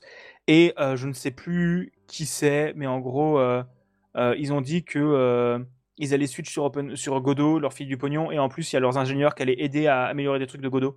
Donc vraiment, tu as, une communauté qui est en train de se développer autour de Godot et c'est une excellente chose. Après, je parle beaucoup de Godot parce que c'est un moteur qui est vraiment en, on va dire c'est l'équivalent de, de, Unity, mais il existe beaucoup d'autres moteurs open source. Je vous ai parlé de, euh, je vous ai parlé de FNA, il y a Love 2D, il y en a beaucoup, il y en a beaucoup d'autres, mais ils sont pas autant développés que Godot. On va dire ça comme ça. Et une petite news en plus qui vient de tomber pendant que j'ai vu pendant l'émission, euh, il y a un moteur open source qui s'appelle Monogame. Euh, qui a entre autres servi à développer des jeux comme Flint Hook, Bastion ou Fez, donc aussi ah des, gros, pas mal quand même. des gros succès indés. Ils ont annoncé la création d'une fondation à but non lucratif à laquelle l'entièreté de la propriété intellectuelle du moteur sera reversée et avec un nouveau board qui prendra les décisions pour assurer que le moteur reste open source, public et gratuit. Donc euh, la mort de Unity semble avoir donné des ailes à tout un tas d'autres moteurs et c'est une bonne chose parce que ça redéploie euh, la force de production. Et enfin, pour terminer... ce, qui est ce qui est quand même dommage, juste, euh, juste un instant, ce qui est quand même dommage, c'est qu'on a dû attendre que Unity fasse de la merde avant que qu'on puisse, euh, avant que les acteurs du jeu vidéo, notamment indé, puissent euh, faire quelque chose envers des, des, fondations open source qui étaient déjà là depuis très longtemps. Ça, c'est dommage en fait. C'est comme d'habitude. C'est pas exactement vrai. c'est pas exactement vrai. D'accord, il y a un engouement et ça a boosté les stats, mais je pense que même sans le crash de Unity, Godot aurait monté en puissance dans les deux prochaines années. C'est juste ça a été accéléré d'un coup. Euh, mais comme je l'ai expliqué la semaine dernière, Godot est utilisable dans une production depuis, on va dire, un an et demi, euh, peut-être même moins. Euh, et, et comme les productions prennent du temps, tu ne peux pas, enfin, tu ne peux pas changer de technologie comme ça. Et en plus, avec comme, comme dans le jeu vidéo, tu fais beaucoup de tools, enfin, tu fais beaucoup d'outils intégrés, au moteur pour gagner du temps, etc. Donc, c'est changer de moteur, c'est te tirer une balle dans le pied. Et je pense que le changement se serait fait d'une manière ou d'une autre. Parce que commence à, il commence à y avoir de plus en plus de jeux qui sortaient sur Godot, de toute manière. Mais la mort de Unity a accéléré les choses. On va dire ça comme ça. En termes de financement aussi. Même si les financements font pas tout, il y a les contributions aussi, mais en termes de financement également. Et enfin, pour terminer un petit peu de divagage, un petit peu par hasard, j'ai pu utiliser Godot Engine et Unreal Engine, euh, les deux alternatives dont je parlais la dernière fois, cette semaine. Et je pense pouvoir étayer un petit peu mon propos de la semaine dernière sur comment Switch ou quoi, ou sur mon avis, qu'est-ce qui va se passer dans les prochaines semaines. Parce que je vais pas reparler d'Unity toutes les semaines, à moins que la semaine prochaine ils nous annoncent qui, qui coule, mais on sait jamais. Euh, donc, pour étayer mon propos, donc Unreal Engine, qui est le moteur fait par Epic Games avec l'argent affilié de Fortnite, euh, et de avant de, euh, comment s'appelle, de Unreal Tournament, bref, c'est un, un très vieux moteur. C'est un très bon moteur. Il inclut des fonctionnalités incroyables pour la collaboration à grande échelle, plein d'outils utiles de la modélisation au level design du code en efficace en C++ et une gestion presque parfaite des open world avec des outils de chargement en fonction de où vous êtes dans la zone, ou même MetaHuman, leur générateur de visage surpuissant et surréaliste. Mais d'un autre côté, c'est une usine à gaz pas possible. Un template vide et vous voilà déjà surchargé d'informations et d'outils, des choses très puissantes mais qui contiennent plein de fonctionnalités groupées, plusieurs strates d'outils datant de nombreuses années. De l'autre côté, Godot Engine est une merveille à utiliser. Les projets sont légers, exportables directement sur de nombreuses plateformes. Le langage de programmation, bien que moins efficace que le C++, est super simple à comprendre, même si vous n'êtes pas dev. L'éditeur inclut plein de fonctionnalités d'emblée pour vous éviter à utiliser d'autres outils externes, même s'ils seront peut-être plus complets. Et il est super facile de faire des outils directement dans l'éditeur, mais d'un autre côté, il manque d'optimisation pour les grands environnements en 3D, comme l'utilisation de plusieurs résolutions de textures chargées à la volée, la possibilité d'accès bas niveau pour le rendu, la parallélisation d'actions ou la gestion de code source pour la modification en grosses, équipes. Bref, il manque pas mal de choses dans Godot pour les AA et les AAA, donc les jeux de moyenne et très grande envergure. Du coup, je continue à dire que d'un côté, Unreal va être plus ou moins utilisé pour les moyennes grosses productions, euh, qui ont suffisamment de compétences pour Switch en C++, tout en ayant un moteur bien plus complexe. De l'autre, les indépendants qui ne veulent pas ou ne peuvent pas Switch sur Unreal se tourneront vers des moteurs comme Godot, FNA ou autres, parce que FNA c'est le même langage de programmation que, euh, euh, que Unity, c'est du C Sharp, euh, et qui propose une alternative plus simple et moins complexe, mais qui suffit à leur niveau. Et pour terminer cette chronique sur Unity, avant que si vous avez des questions, j'ai vu un petit tweet passer en réponse au tweet de, de Unreal qui annonce que je vous ai lu précédemment, un, un studio qui s'appelle AgroCrab, dont je vous ai déjà parlé la semaine dernière, on, euh, on dit, je cite, Please euh, je ne veux pas euh, apprendre le C++ en mode je n'ai pas envie de passer sur Unreal, s'il vous plaît, arrêtez de faire de l'AD. Voilà, je pense que c'est la meilleure des conclusions qu'on pourrait apporter à cette histoire avec Unity. Et je ne sais pas si vous avez des questions. Parole à Jackie. Non, pas des masses, Non. puisque c'est pas un sujet que je maîtrise, donc... euh, Non, en tout cas, c'était très intéressant de voir que Ouais. ça aide les, les concurrents, quoi. Oui, mais, mais les concurrents commencent à monter en flèche. Là, j'ai pas. Et ils sont réactifs aussi. Mais ils sont réactifs. Et Godot, bon, Godot, euh, Godot, FNA, Monogame, c'est des moteurs open source, donc euh, je suis un peu en mode, euh, bah, c'est cool pour vous. Et euh, j'ai plus confiance dans l'open source. Mais j'en avais parlé, Epic Games, ces, ces, gros chacals ont déjà annoncé que les gens qui voudraient switch sur Epic Games, ils leur fileraient du pognon, quoi. Ou ou en dessous de chacun des tweets de Unity, t'as Game Makers qui répond. Et genre vraiment, c'est les concurrents payants essayent d'aller gratter des parts de marché. Mais je me dis, quitte à switch, autant passer sur des trucs open source qui ne peuvent pas sauter du jour au lendemain. Et quitte à faire, Ouais. autant aider à les financer pour que les fonctionnalités dont vous avez besoin soient incluses dans le moteur. Voilà. Et du coup, je, je passe la parole à Jackie. Tu as entendu le dernier truc là? Tu as vu l'iPad qui est sorti la dernière fois? C'est le dossier de la semaine. C'est le dossier de la semaine. C'est le dossier de la semaine. C'est le dossier de la semaine, mes amis. Ah, ça c'est moderne. Ça, c'est moderne. Alors, Jackie, je suis désolé, j'ai pas encore ton petit jingle avec le son. Il va falloir que t'attendes que je sois Ah. malade pour faire la grosse voix. et- Ah, j'allais dire, tu peux le tenter, non? Même pas. Bon. Jackie. Ah, Ouais, alors c'était le dossier de la semaine. Alors on en a parlé un petit peu avant en juin et euh, ça devait, on- ça aurait pu être un dossier de la semaine en juin et on avait plus d'informations. Enfin, on a plus on aura plus d'informations aujourd'hui.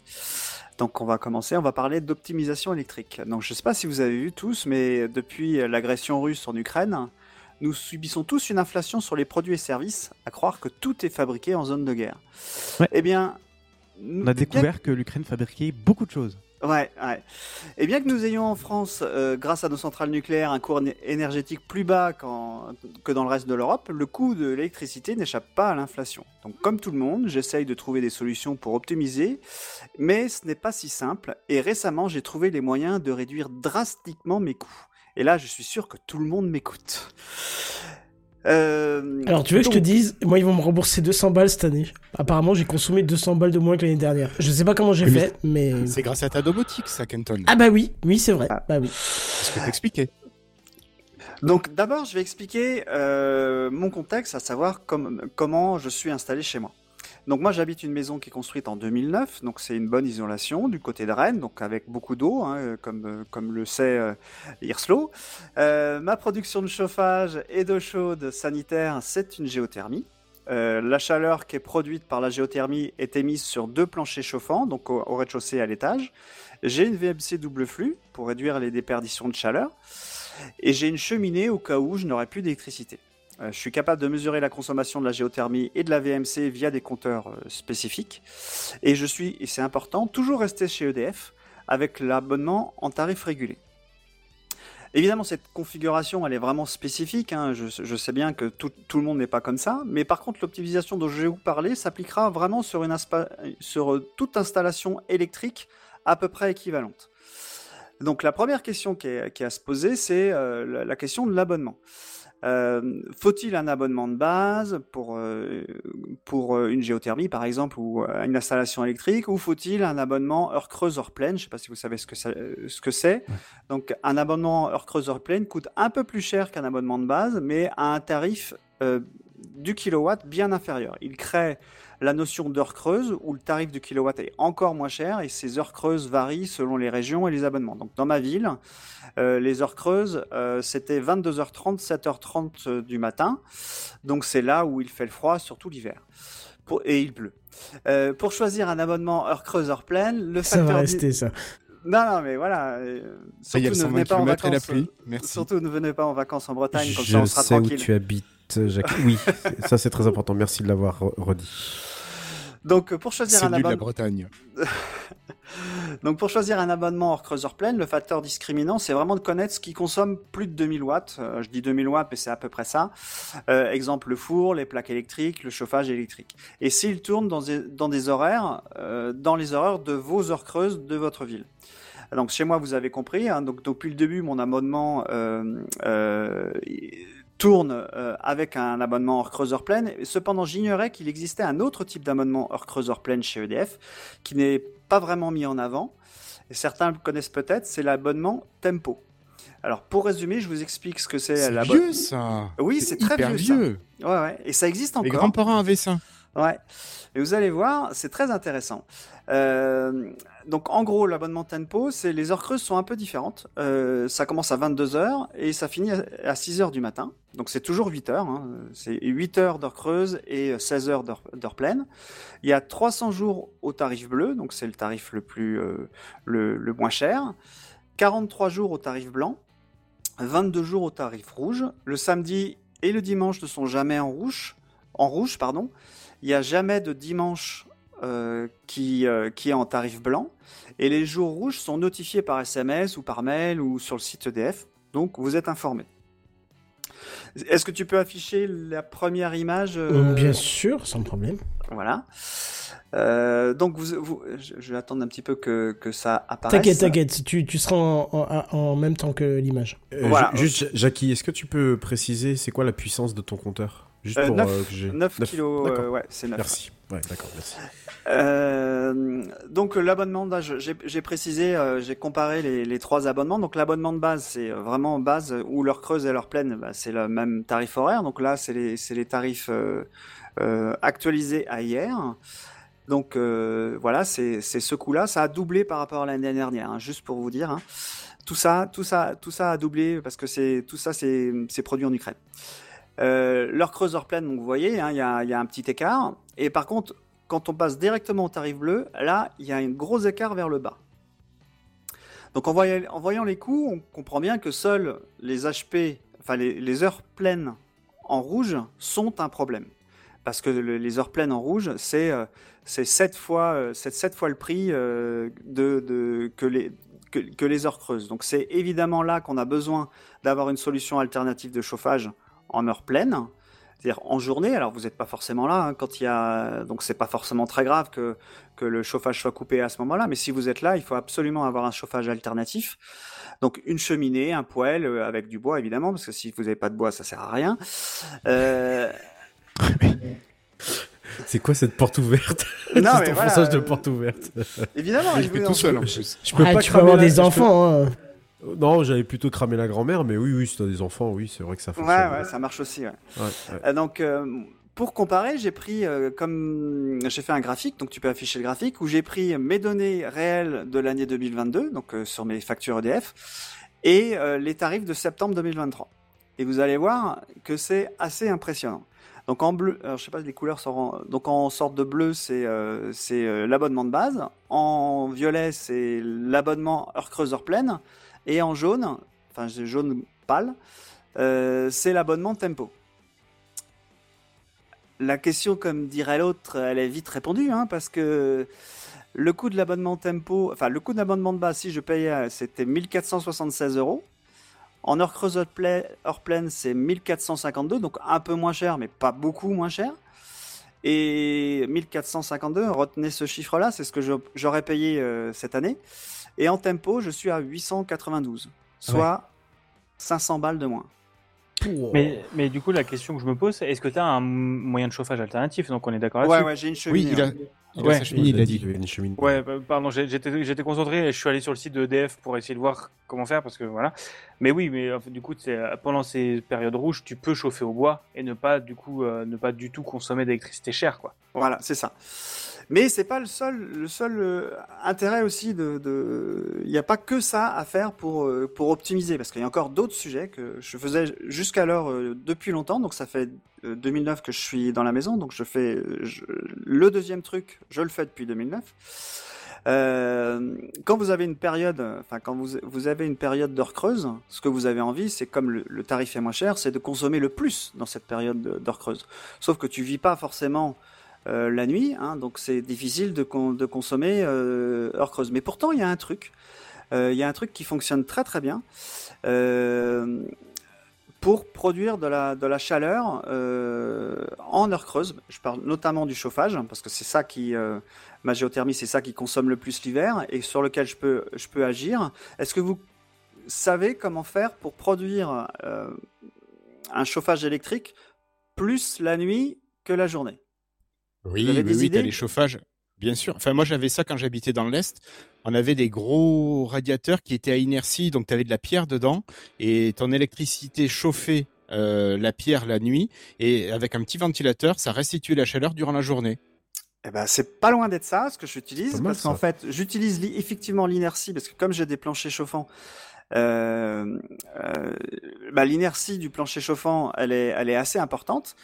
Donc, parce que c'est du béton, hein, en gros, pour faire simple. Euh, donc, il faut savoir que dans ma maison, ce que je constate, c'est que euh, on a, euh, il faut compter 8 heures pour faire monter la température de 1 degré. Wow. Donc, en début de période d'heure creuse, je change la consigne de température de la maison. Je demande 10 enfin, normalement, je demande 19 degrés. Là, je demande 20 degrés. Pendant toute la nuit, euh, la, la géothermie tourne et, essaye de faire monter la température. Au bout de 8 heures, elle y est. Je descends la consigne à 19 de nouveau. Et la température, à ce moment-là, elle, elle est à 20 degrés. Donc tu te lèves le matin, il fait bon. Et deuxième effet qui se coule, parce que grâce à l'inertie thermique que tu as, la température, elle est, à plus de 19 degrés, à plus, elle est à, à température plus élevée que la consigne, et donc la géothermie ne va pas se remettre en route avant 16 heures. Donc Ce qui, ouais, ce fait que tu vas pas perdre euh, tout tant de degrés que, que ça et que ça va se remettre de nouveau en route et ce au qui, moment fait, ce où... qui fait que je consomme sur, le, sur la chaleur de la, enfin sur la géothermie, je, je, je consomme entre 60% et 100% de ma consommation euh, électrique en heure creuse pour mon chauffage. Un peu comme ce que tu disais, Erslo, dans pour l'Est. Ouais. Ça Deuxième- marche pas mal comme système. Ah, ça marche très très bien. Tout Euh, en sachant que, alors attention, il faut bien préciser euh, peut-être aussi les, les choses. En période euh, hivernale, euh, dans le- la région, dans le, le- le département où nous habitons tous les deux, puisqu'on habite dans le même département, euh, Jackie et moi, on n'a pas des hivers très rudes. Il faut le préciser. les- Ouais, il- euh, je peux préciser, C'est ouais. très rare. C'est très rare quand ça tombe en dessous de zéro. On a a- deux à trois jeux- jours de gelée par an depuis quelques années. Donc c'est rare. Donc on a des hivers plutôt doux. Donc on est moins impacté aussi par euh, le, le- une maison qu'il faudrait euh, monter, dont il faudrait monter les chauffages à fond pour pouvoir, euh, pour pouvoir la chauffer. Ça aussi à. Je pense que ce serait même. Ouais, c'est vrai, mais. euh, je crois que la température de référence, je dis ça de tête, mais c'est moins 5 degrés au maximum. Oui. Donc c'est une température qui, qui peut arriver une, une journée par an, on va dire. Oui, c'est ça. En gros, et euh, on n'est pas dans des températures comme comme il y a dans l'est. Euh, la troisième étape, et alors là, là, euh, je, je vous explique, c'est ce qui a motivé la création de ce dossier, c'est euh, c'est l'optimisation du talon. Euh, petit jeu, je vous pose la question à tous les cinq. Est-ce que vous savez euh, de quoi s'agit-il Le talon de consommation? Pas du tout. Pas du tout. Pas Non. du tout. Puis Gaston non plus? Aucune idée, non. J'avoue que moi, déjà, j'ai découvert qu'il fallait s'abonner à EDF là, en juillet dernier, donc euh, je suis encore. Et je me suis tapé une seule régule pour l'instant. Donc, euh, ouais, bah, bah, avant, j'étais chez, avant, j'étais à Strasbourg, donc tu te poses pas la question. Tu vas chez Électricité Strasbourg et voilà, quoi. Là, j'ai découvert EDF, la comparaison des tarifs, euh, Linky, euh, j'ai découvert la régule. euh, parce que j'avais jamais Ah, t'as découvert moi. régule. Elle Ouais, est sympa la régule. Ah, T'inquiète Hein pas, je suis passé de 95 à presque 130 euros d'élec. euh, quand t'as pas de revenus, ça fait mal. Bref. non, je connais pas du coup.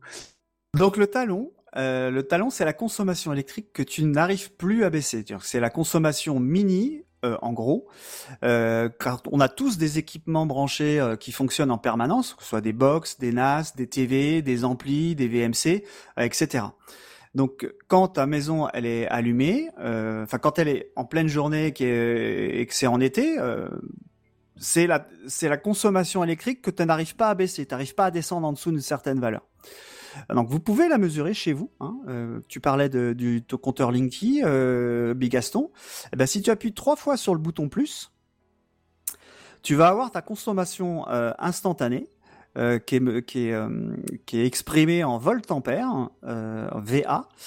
Et euh, donc, si vous vous souvenez de vos cours de physique euh, et de la fameuse formule P égale UI, hein, vous savez que 1 VA égale 1 watt. Euh, et pour illustrer ça, je vais vous, je vais vous donner un exemple. Si on, si on consomme, si on a un talon de consommation de 30 watts euh, sur 365 jours, 24 heures sur 24, ça fait une consommation électrique permanente, enfin à l'année, de 262 kW. Je sais pas si vous regardez dans, dans vos compteurs EDF combien vous consommez. Hein 262 kW, hein, c'est quand même des sous. Hein. Euh, moi, j'ai un talon électrique de 340 watts. Donc sur 365 euh, jours par an, avec la, euh, le tarif heure creuse pleine de septembre 2023, hein, ça me fait 2978 kWh, hein, soit, C'est peu. si- soit 670 euros. Et là, c'est pas peu. Bah non, c'est enfin, sur un mois. Non, sur un an. Non, sur un Ah, an, sur euh, un ça an. fait cher sur un mois là. Donc le talon, c'est vraiment important. Donc je vous invite tous à regarder ce qu'est ce qu'est votre talon pour savoir. Alors moi, 340 watts, hein, c'est, ça correspond à 22% de ma consommation euh, de kilowattheure sur l'année. 22%, c'est un. Ouais, D'accord, ok. Tu, ouais. tu vois, c'est euh, Ouais, ça. je vois. Et donc, au boulot, là où je travaille, il y a un de mes collègues qui me parle en avril euh, qu'il a mis un panneau solaire en autoconsommation. Euh, et pour lui, ça avec que des avantages. Tu le poses où tu veux, tu n'as juste qu'à le brancher sur ton réseau électrique. S'il est orienté sud, cela produit jusqu'à 400 watts euh, dans ton, euh, enfin, en instantané dans ton réseau. C'est garanti 25 ans. C'est livré avec un compteur, comme ça tu peux savoir, euh, un compteur Wi-Fi connecté, comme ça tu peux euh, connaître ta production en temps réel. Le seul inconvénient, c'est que ça coûte 700 euros. Alors, je ne vais pas parler pas de cher. marque. Je vais pas parler de marque parce que c'est pas. euh, ils font tous à peu près ça. Euh, euh, donc c'est un équipement qui met forcément quelques années à 700 euros à être rentabilisé. Si tu peux afficher la troisième photo, Enfin, attends, attends, attends, Jackie, Ja- Jackie, ça veut dire que pour l'équivalent d'une production d'électricité globalement équivalent à ton talon, tu pour, tu en as pour seulement 700 euros quand tu sais qu'un panneau solaire, alors encore plus quand tu es en, lo- en location, tout ça, tu peux pas forcément en avoir, tu peux pas forcément en installer parce que ça coûte très cher et tout ça. Et là, tu me dis que pour 700 balles, tu peux, euh, tu Alors, peux, tu a- peux avoir a- 20% par exemple de toi, ta propre consommation. à non, peu près. alors c'est 400 watts instantané. C'est Ah, pour ça que oui, j'ai choisi Instantané, ouais, instantané, c'est 400 watts. Pardon. Mais c'est au moment où tu as du soleil. Et le 400 watts, tu l'as en, en gros Attention ce que tu vas dire. une heure de la journée. D'accord. Euh, J'ai vu d'ailleurs qu'il y avait un, je fais un aparté, mais euh, j'ai vu qu'il existait maintenant. Ils sont en train de développer des panneaux euh, au lieu de récupérer l'énergie du soleil, ils, ré- ils récupèrent l'énergie de la pluie. Donc en gros, c'est une vibration et la vibration génère de l'électricité. C'est bien pour chez vous ça. tu vois? Ça, je m'auto-troll. Euh, donc, euh, donc moi j'ai commandé un panneau. Donc euh, pourquoi un euh, Vous allez me dire parce qu'en fait avec un talon à 340 watts, si je prends plus de deux panneaux, j'aurai 800 watts en instantané possible euh, au moment de midi. Hein, mais je les utiliserai pas euh, pour utiliser pour pour euh, pour consommer mon talon. Donc le reste serait offert à EDF. Euh, et euh, EDF le, diffuserait dans, chez mes voisins et il leur facturerait en plus. Donc je, me dis que ça sert à rien et en plus ce serait difficile à rentabiliser parce que y a euh, euh, bah, ça coûterait 1500 1400 balles au, final. Donc euh, ça vaut pas le coup, sauf si tu prends une batterie euh, pour stocker le surplus. Mais là, on est dans des tarifs qui sont vraiment très très chers parce que pour avoir une batterie, c'est en gros 2000 euros. Euh, donc bon, c'est pas très intéressant. Euh, donc là, je vous ai expliqué la théorie parce que jusqu'à présent, je n'avais fait que regarder. Euh, et je vais vous parler des imprévus parce qu'évidemment, il y en a eu. Alors, ce qu'il faut se rendre compte, c'est que sur la photo, là, j'ai pas, j'ai pas, enfin, c'est en, c'est en biais, on va dire, pour, pour dire, c'est sur mon cabanon, ça sur un cabanon de jardin, donc c'est à 1m80 de hauteur, c'est grand, hein, ça fait 1m20 par 1m50, on dirait pas comme ça, mais c'est lourd, ça fait 32 kg, donc 32 kg à monter sur le toit. Donc j'ai choisi de le mettre donc sur mon cabanon, il a fallu le monter sans le casser, donc j'ai utilisé le carton pour le monter. Euh, ensuite, il faut le fixer parce que il faut que ce soit lourd pour pas que ça s'envole, même si c'est déjà assez lourd, mais avec la prise au vent, ça peut s'envoler. Donc pour ça, j'ai utilisé les compétences de mon père. Il n'est pas installé là encore, il était juste posé pour euh, créer une fixation spécifique en métal.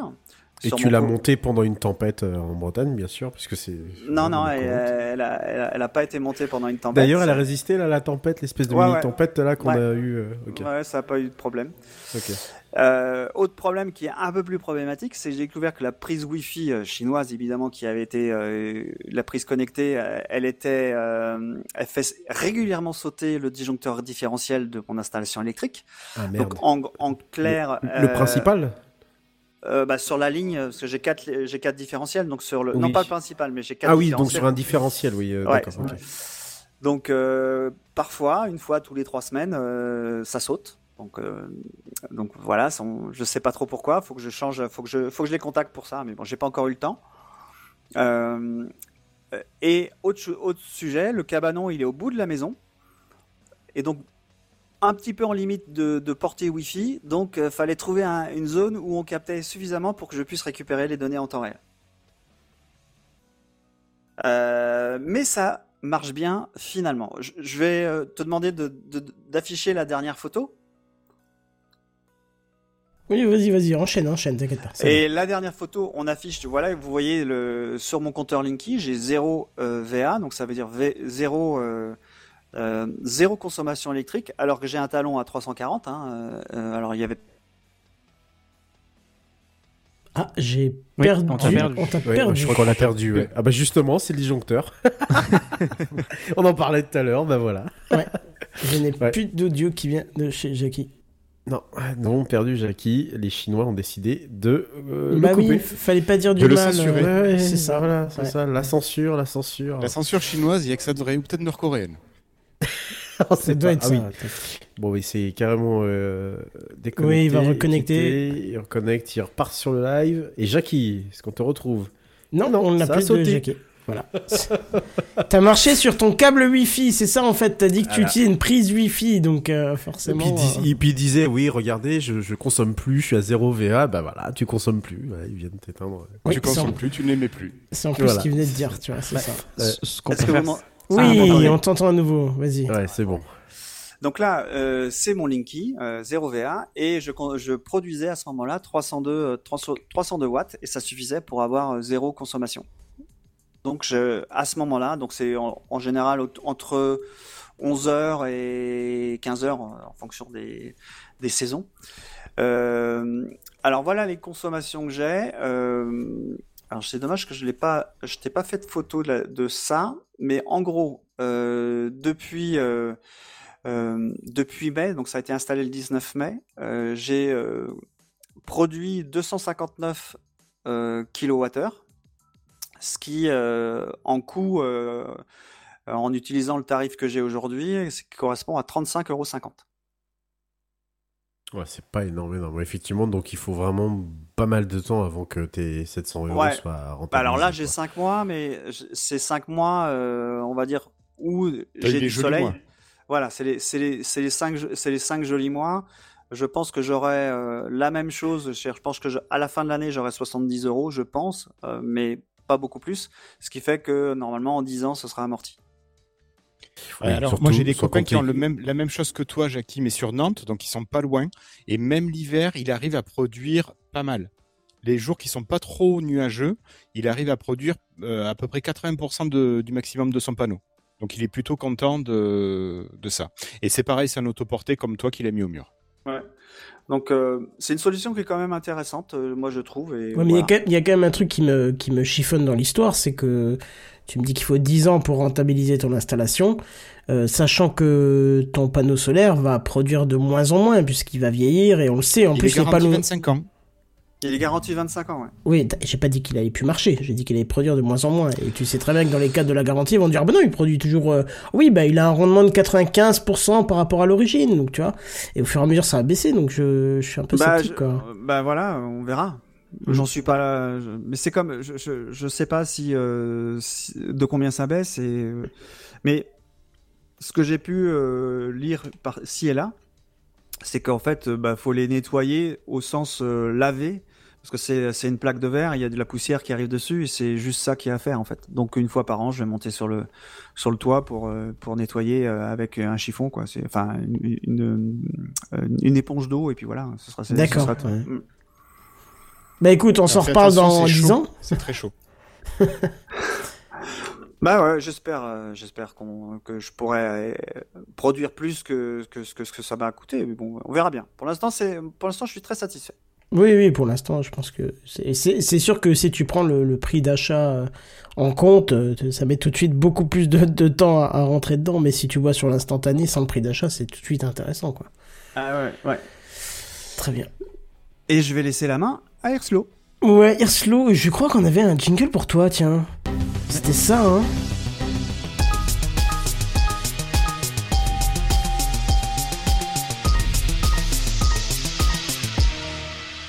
Les fameux jingles surcompressés, n'est-ce pas, Hirslo N'est-ce pas? Il n'y a pas eu Erslo, donc j'attendais qu'il arrive. Là, tu vois, j'ai- Ah oui, pardon, pensé. parce qu'en fait, je, je me suis dit, tu m'as peut-être mis l'image pour euh, truc, ce qui est le cas, et voilà. Donc je te mets Oui. l'image. Voilà. Merci beaucoup, patron. Bon, alors, je vais vous parler de logiciel. Vous connaissez l'application d'anthologie sur Windows? Le, meilleur logiciel de dessin du monde? Non, c'est pas Procreate. Non, non.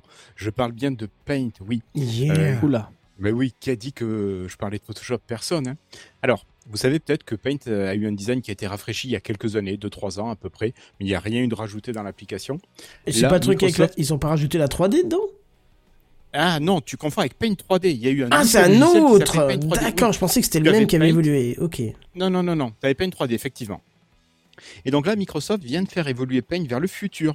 Enfin, vers le présent, il n'y a pas trop longtemps. Et alors que l'IA va faire son apparition. Oui, oui, oui. Ah, je suis taquin aussi un petit peu. Euh, et il y a l'IA qui fait son apparition dans Paint. Vous allez pouvoir générer des, des choses, si vous voulez. Ça, c'est encore un truc pour faire plaisir à Redscape. Euh, mais vous allez avoir un truc sympa qui arrive, c'est le fait de pouvoir détourer facilement un sujet d'une image. Bon, euh, PowerPoint le fait depuis 10 ans, mais voilà, là ça arrive Et GIMP Paint, depuis idée. au moins aussi au- autant de temps, mais T'as bon, dit, écoute, t'as dit euh, PowerPoint, mais je pense que tu parles de Photoshop. Pas du tout, je parle de PowerPoint. Ah ouais? On peut Ouais. détourer Je PowerPoint? détourne, on peut, ouais. je détourne des images, je faisais ça pour des films d'animation avec mes élèves en classe avec PowerPoint. Et depuis Ah une dizaine d'années. Bon, Ouais. c'est dégueulasse, hein, évidemment. euh, Ah oui, c'est pas non plus- C'est enfin, scalaire Alors, dans tous les Franchement, sens. euh. alors, non, non, non, non. euh, moi, si tu veux, nous, quand on travaillait, on prenait nos sujets sur un fond uni et ça permettait de super bien retirer le, le fond. Alors, c'est sûr, j'étais dans les bonnes conditions pour le faire. Mais, mais voilà, bon, bref. Euh, donc, on a ça. euh, et donc, tu m'as fait perdre mon, mon fil. Euh, l'application de Windows 11, l'application photo, va aussi récupérer cette fonctionnalité de détourer les, les sujets. Donc, euh, c'est un truc qui est pratique. Il ajoute dans les deux logiciels. Et euh, sur euh, Windows 11, sur photo de Windows 11, pardon, il va y avoir d'autres choses, comme par exemple la possibilité de rajouter un effet de bokeh. Donc, vous allez garder votre sujet net et le fond va être flou. Il paraît que ça se fait, que c'est à la mode sur les smartphones depuis des années et des années, donc Microsoft le rajoute dans photo. Mais moi, je sais pas, je me dis c'est le genre de fonctionnalité que je ne vais jamais utiliser. Est-ce que vous, c'est quelque chose qui vous intéresserait, ce genre d'action? Honnêtement, non. D'accord. C'est pas de cool en vrai. Tu veux ma réponse? Même sur le téléphone, j'utilise Oui. pas, donc. euh, Ou extrêmement rarement. ouais. Moi, je me dis, si je veux faire un bokeh, je prends mon réflexe, je prends l'objectif qui va bien, je fais la bonne mise au point. et c'est Exactement, bon, mais- ouais. Ouais. Eh ben voilà, eh voilà. Voilà, tu viens. Tu, Tu viens changes de- la fo- la- l'ouverture et puis voilà. Ouais, c'est ça. Pas besoin d'une nouvelle passes à un release de 1.8 et Windows c'est hein, réglé. pour ça. hein. Écoute, euh, voilà. T'es vilain, t'es vilain. Euh, voilà. Et autre chose, autre nouveauté qui arrive dans Photo et OneDrive, en fait, c'est le fait de disposer d'une recherche textuelle dans les photos. Je m'explique. Vous tapez le mot montagne dans votre recherche, et il ne va pas vous afficher des images où il y a le mot montagne, non. Il va vous afficher des images de montagne. Bon, c'est pratique, hein. mais il paraît que ça existait déjà aussi sur smartphone. Mais ça arrive sur Windows, c'est bien. Euh, et pareil, une Sur fonctionnalité Linux sympa. Si vos photos sont géotaguées, vous allez enfin pouvoir les trier par lieu de prise de vue.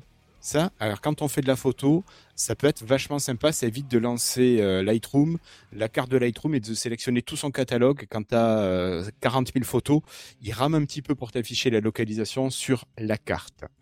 Euh, bon, ça, c'est pas pour tout le monde tout de suite parce qu'il faut que vous soyez insider en slow mais- ou en fast. Mais encore, c'est réservé aux insiders. Attends, le coup de la être- gé... Attends, attends, Hirslo, le coup de la Oui. géoloc, je te ra... je- juste, hein, c'est sur iOS, Android et même, même sur Nextcloud depuis au moins 2-3 ans pour surtout- iOS et Android, surtout- au moins 10 ans. Alors, Enfin, attends, pas- attends. pas- je te parle pas d'afficher la géolocalisation, de rechercher parmi Oui, de rechercher par en fonction oui. de la localisation. Ben, ben, je te jure que ça Ouais. existe depuis. De, de- D'accord. Nextcloud, Alors, je ils n'ai ont jamais développé le truc dans Nextcloud 20 ou 21, c'est-à-dire 3-4 ans de ça, un truc comme ça. Alors, Nextcloud, je l'utilise qu'en pro et donc je mets pas des photos. T'es obligé d'avoir mais, euh, Insiders pour, euh, pour ça. Ah oui, bah je comprends mieux le coup des onglets qu'on a attendu pendant des années. hein. Je- ça y est, Ah, mais je- parfois ça prend le temps. Parfois Ah, ça oui. prend le temps. Ah oui, bah, par contre, pour évoquer des clés, t'inquiète pas, ça prend pas de temps. Bref. Allez, Allez, euh, patron, continue. un petit jingle. Tu vois que tu prends le truc euh, à force. Ouais, ouais, ouais, mais j'apprends, mais il me faut du temps. Je suis comme chez Microsoft. Voilà, si tu m'avais une image pour ta news, ça aurait été encore mieux, mais Euh, si, je t'en ai mis une. pas pour celle-là. Ah, tu l'as rajouté, Si. pardon, j'avais pas vu, pardon. Je, je je, l'ai rajouté au tout début d'épisode. Oui, allez, vas-y. Voilà. Bon, allez, euh, vous savez, je suis complètement fou des Power Toys. Ils ont récemment rajouté la possibilité de le faire de l'OCR en temps réel à l'écran avec la combinaison Windows Match donc ça marche super bien sur les photos. Mais maintenant, c'est l'outil de capture d'écran de Windows qui va s'en charger pour vous. Vous sélectionnerez la zone, vous sélectionnerez que c'est du texte euh, que vous voulez récupérer, et voilà. Bon, moi, ça va pas me faire arrêter d'utiliser les Power Toys, mais c'est quelque chose qui pourra peut-être éviter à monsieur et madame tout le monde d'avoir à installer les Power Toys. Un petit truc en plus, c'est que vous allez pouvoir caviarder par contre facilement les zones d'une image. C'est pas révolutionnaire, je sais, vous pouvez ouvrir un éditeur de texte, un éditeur de dessin, je veux dire, et mettre des petits rectangles colorés par-dessus. Ah non, c'est bien qu'ils mettent ça dedans. hein. Voilà, mais là c'est bien, c'est natif, c'est tout simple. Tu sélectionnes ton image, tu choisis le côté caviardage et hop, c'est réglé. Voilà. C'est une petite info, des petites choses qui vont arriver. Pareil sur les nouvelles nouveautés de Windows 11. J'ai fini pour cette news. Alors, on en parlait euh, un petit peu avec Irsla euh, tout à l'heure. C'est une info que j'avais préparée en fuite, mais finalement qui s'avère être le résultat de la conférence qu'il y a eu aujourd'hui de Microsoft. Microsoft a présenté du matériel Surface. Euh, vous connaissez Surface, ces beaux appareils euh, de chez Microsoft qui veulent se mettre un petit peu face euh, à ce qu'on a chez Apple? Ouais, j'ai adoré la première version. Que ouais, ouais, ouais. Et donc Microsoft aujourd'hui a annoncé de nouveaux appareils. On a eu l'annonce de la nouvelle Surface Go en version 4. Alors c'est la petite Surface qui pour monsieur et madame tout le monde. C'est pas pour nous ici autour de la table, c'est pas quelque chose qui va vous intéresser, c'est pas assez puissant. Euh, dedans, vous avez un Intel N200, vous avez 64 Go de stockage, quelle honte, 8 Go de RAM, un écran de 10,5 pouces, et je pense que l'USB-C qui était déjà vers- euh, présent dans la version 3 doit aussi être présent là. Et vous avez un Windows 11 cette fois-ci qui est fourni avec. Bon, ça peut aller pour regarder des séries, mais je trouve qu'on fait pas beaucoup de choses en plus dessus. Allez, si vous allez faire un petit peu de Word, et ça ira. Sinon, appareil beaucoup plus sympa qui a été mis à jour, je ne sais pas si vous le connaissez, c'est le Surface Laptop Studio 2. C'est cet appareil portable qui peut avoir son écran qui s'incline un petit peu comme une tablette graphique que vous pouvez Ah bouger, oui, que oui, vous oui, pouvez oui. incliner, et qui a son petit pad super là qui est devant. Alors là, on est quand même sur un appareil premium. hein, On n'est pas du tout. Ah oui, pardon. Euh, la Surface Go 4, c'est autour de 700 euros sans la cover. Euh, le Surface Laptop Studio 2, lui, euh, vous allez avoir un écran de 2400 par 1600 pixels, donc un ratio 3,5, euh, 14,4 pouces de diagonale et du 120 Hz. Vous avez la technologie Pixel, Sense, donc c'est le tactile de Microsoft, qui cette fois-ci, pour améliorer la qualité, est intégré quasiment, carrément au pixel. Alors je ne sais pas comment ils font pour mettre ça dans les pixels, mais c'est à ce niveau-là que c'est mis cette fois-ci. Et tout ça pour avoir une meilleure utilisation notamment du stylet. Euh, Il y avait un tout petit peu de latence sur certaines surfaces. Enfin moi c'est la 3 que j'ai donc qui commence à être un petit peu vieille. Euh, mais c'est un petit défaut d'avoir une légère latence entre le stylet et l'écran. Là cette fois-ci normalement c'est parfait. Euh, vous avez des CPU au choix, un i7 en version 13700H ou un i7 en version 13800H. Et la machine pourra avoir jusqu'à 64 Go de RAM en LPDDR5X. Voilà. Bon, je suis désolé pour les termes barbares pour ceux qui ne les apprécient pas. Côté processeur graphique, là on vous propose soit une GeForce 4050 avec 6 Go de RAM, ça c'est pour la version avec le petit processeur Intel, ou la version RTX 4600 avec 8 Go de RAM pour le gros processeur Intel. Si vous n'avez pas envie de mettre trop de sous, vous avez aussi la possibilité de prendre une version avec un iGPU, c'est-à-dire que ça va être euh, le composant graphique du processeur qui va gérer toute la partie graphique. Et là, ça sera un Iris XE qui va être intégré au CPU Intel. Voilà. Euh, petites bizarreries qui sont proposées. On a le retour du port USB-A. Cet appareil a deux ports USB-C avec du Thunderbolt 4 et de l'USB 4. Et on voit revenir un port USB-A et une carte micro SD. Euh, un port, pardon, micro SD. Moi, perso, j'aurais plutôt vu un port SD. Je trouvais ça beaucoup plus pratique. Le clairement, micro SD. ouais. Bon, je sais pas pourquoi Microsoft a fait ce choix-là, mais bon. Voilà. Alors, au niveau prix, c'est là où on rigole un petit peu. Si vous prenez la petite version d'entrée de gamme avec juste le petit processeur et euh, le iGPU, vous allez payer 2250 euros. Si vous voulez la haute version, vous êtes à 3700 euros. Voilà. Ah ouais, c'est quand même euh, sacré tarif. Hein. C'est ça. Ouais, vous avez fait un- gros un- tarifs. La semaine dernière, on parlait d'Apple. Ah bah on choque est pas, pas à ce hein. prix-là quand même. Ah, mais hein. Ah ouais, clairement, prix là. hein. clairement, clairement. Alors là, c'est vrai que, alors, c'est- faut quand même Ah, imaginer gamme, que c'est un appareil. Ah oui, non mais on est sur du très haut de gamme et quand même qui a quelque chose de particulier. Big Gaston. Moi, ce que je tiens à dire, c'est qu'il y a quand même une, une carte graphique, une 4060 et une 4080, qui sont quand même des, des cartes graphiques qui sont infiniment meilleures que ce que peut faire comme chipset GPU au niveau de chez Apple, surtout sur un truc comme une tablette. Et ce qui est important, et même si le chipset de Apple est aussi bien peut-être niveau matériel, je connais, j'avoue, j'ai pas fait de benchmark, bref, il y a le côté API, les RTX sont mille fois mieux supportés que euh, n'importe quel chipset Apple, et on en parlait la semaine dernière.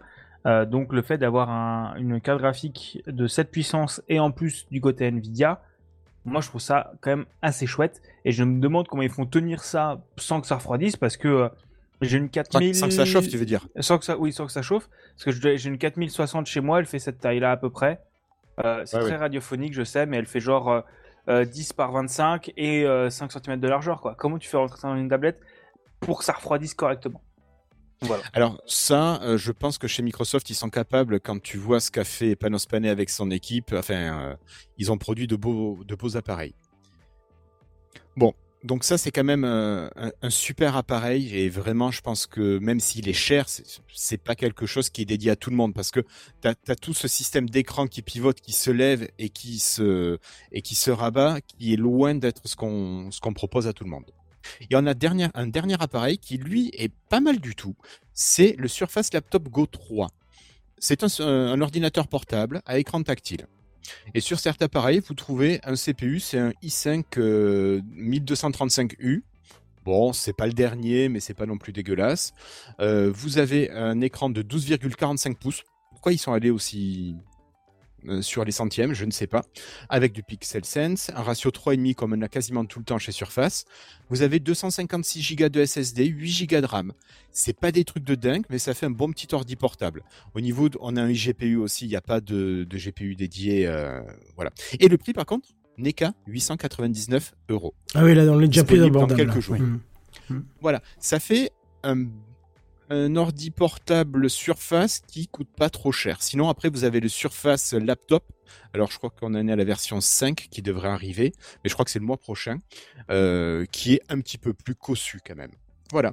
Mais ça, ce sont les machines qui ont été annoncées par Microsoft, donc des choses euh, assez, hum, assez sympas. Allez, un petit jingle, chef?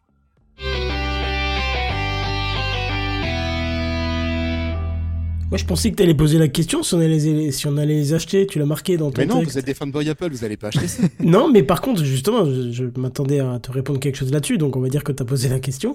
C'est que c'est le dernier, le Surface Laptop Go 3, là, que tu viens de proposer, c'est quelque chose que je proposerais euh, sincèrement à mes collègues professeurs qui, qui veulent un truc Oui. pas trop cher, mais qui tourne et qui est de qualité, tu vois. Euh, qui Oui. sont pas prêts à mettre 1500 balles dans un Mac ou autre chose, mais qui veulent quand même pas mettre juste 400 balles dans un truc qui va tenir deux ans, mais qui veulent mettre un peu plus sur un truc qui sera de quali. Et je pense que là, on est vraiment dans la cible. euh, L'éducation, je pense au niveau prof, hein, je parle, ça peut être intéressant quoi. 900 balles, ça reste envisageable pour eux et c'est quelque chose dont tu es sûr que ça tournera quoi. Et après, tu peux même leur dire de passer avec Microsoft Education, ils ont 10% de réduc, au moins. En plus, ouais, ouais, ça c'est bien, ouais. Voilà. bien. Bon, on parlait de Surface, on parlait de Surface, et là c'est le moment où je vais sortir mon mouchoir parce que il va y avoir un grand départ chez Surface. Alors, vous ne le connaissez peut-être pas. Non, c'est l'autre. C'est le, lui, c'est le deuxième dont je vais parler. Euh, cet homme, c'est lui grâce à qui les Surfaces sont sortis. C'est Panos Panay, et il vient d'annoncer son départ de chez Microsoft pour aller s'occuper du matériel chez Amazon. Alors, il y a quelques années, il avait déjà menacé de démissionner et il s'était retrouvé finalement avec plus de responsabilités, notamment des parties de Windows à gérer. Et cette fois-ci, ben, alors Panos Panay, il souhaitait produire le Surface Duo 3. Je ne sais pas si vous avez entendu parler du Surface Duo. Ah, il était bien ce truc-là. Alors, le Surface Duo, c'était le téléphone Microsoft sous Android, un téléphone avec deux écrans. C'était pas un, un écran pliable, c'était deux écrans côte à côte et tu pouvais vraiment gérer du dual screen comme tu as sur ton ordinateur avec tes deux écrans. Alors le 1, euh, moi j'ai des potes de Lifetime qui l'ont acheté. Alors il est sorti à 1600 balles, mais tu l'as trouvé dernièrement euh, sur un site allemand neuf. Tu les avais à 300, entre 350 et 420 euros. Oh la vache, la décote. Ah oui, oui, oui. C'est incroyable. Ben, si tu veux, l'appareil était quand même assez bourré de défauts. D'accord, ok. C'était la V1. C'était la V1 avec des défauts. Il y avait un appareil photo qui était vraiment moins que moins passable, euh, qui était vraiment pas bon. Et ils ont sorti une V2 qui était beaucoup mieux. Et bizarrement, celle-ci qui était mieux quand même, tu la retrouves pas avec une décote aussi haute. Et euh, Panos Panay voulait sortir un, un Surface Duo 3 et ça a été refusé par le grand chef Satya Nadella. Alors, est-ce que c'est ça, la petite goutte d'eau qui a fait déborder le vase chez Panos Panay Mais bref, euh, ce qu'il en est, c'est que Panos s'en va. Et c'est un gars qui a quand même fait beaucoup, beaucoup de bien, notamment pour euh, la qualité des produits et puis l'originalité des produits. Parce qu'on peut quand même le reconnaître, c'est que les produits qui ont été proposés, alors, pas les Surface Laptop, parce qu'ils n'ont rien de particulier. Mais tous les autres produits Surface avaient quelque chose de particulier qui n'existait pas. Ils avaient vraiment innové. Et voilà, donc il s'en va. Et moi, je me pose la question de qu'est-ce qui va rester de la philosophie de, de la gamme Surface? Est-ce qu'on va avoir autant d'innovation ou pas? Ben, rien que la surface originelle, euh, tu sais, la grande table qui s'appelait Surface. Oui, la table Surface. Ah là là, qu'est-ce que. Mais je rêvais de ce truc hein, quand j'étais quand j'étais c'était jeune. hein. Ah, je rêvais de ce truc et malheureusement, bah, c'est jamais, ça a jamais été produit en Ah, masse. C'était tombé dans les limbes, quoi. Et pourtant, il y avait une vraie innovation derrière ça, quoi. Il y, en- il y en avait Ah ouais. quelques-unes euh, à travers le monde, mais je pense que c'est plus de la démo technique qu'ils ont distribué à quelques grosses boîtes et puis voilà quoi. Oui, oui, oui. Alors, euh, quelques grosses boîtes et puis surtout peut-être dans les, certains Microsoft Store euh, où on a pu les retrouver. Enfin, voilà. Et donc, il n'y a pas que lui, il n'y a pas que Panos Panay, il y a aussi euh, Joe Lamèche que tu nous as mis à l'écran.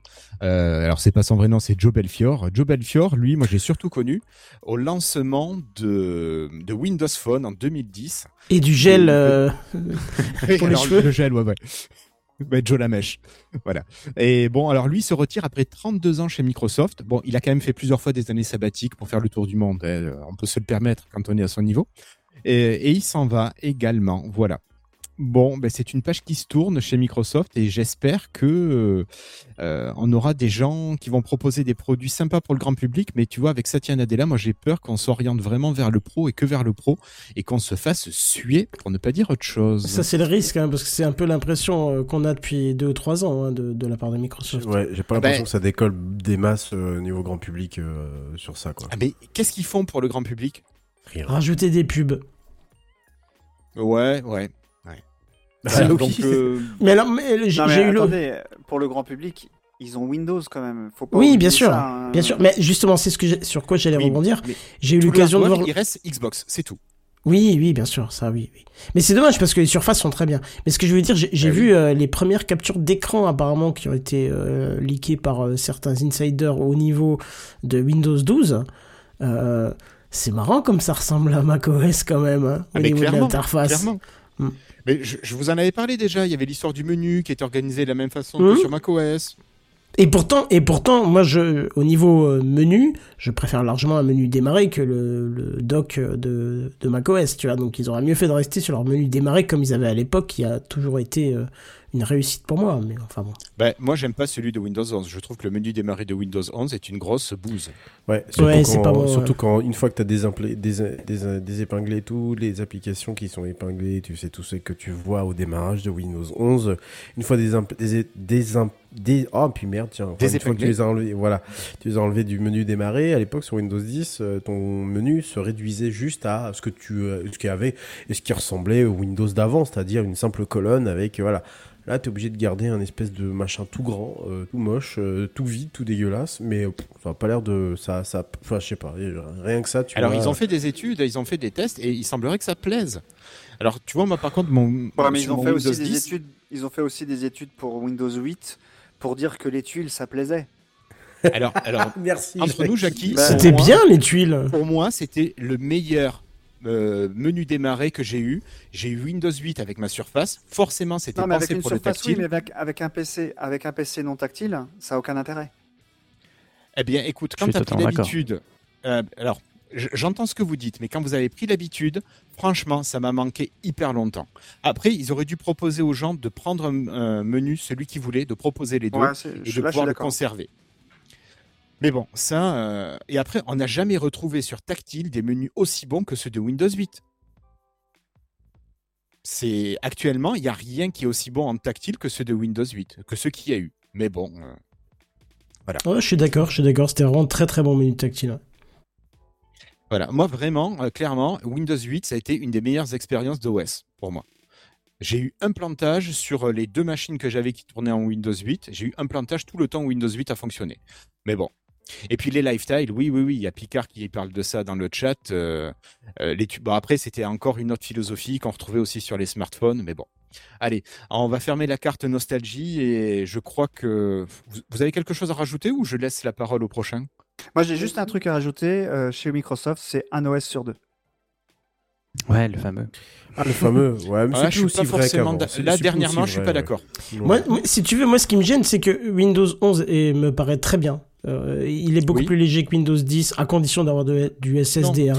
Si Euh, c'est un ouais, non, je suis pas SSD, d'accord, euh, Non, non, je suis pas d'accord non plus. Non, non, non. Bah, Et- moi, c'est l'impression que j'ai.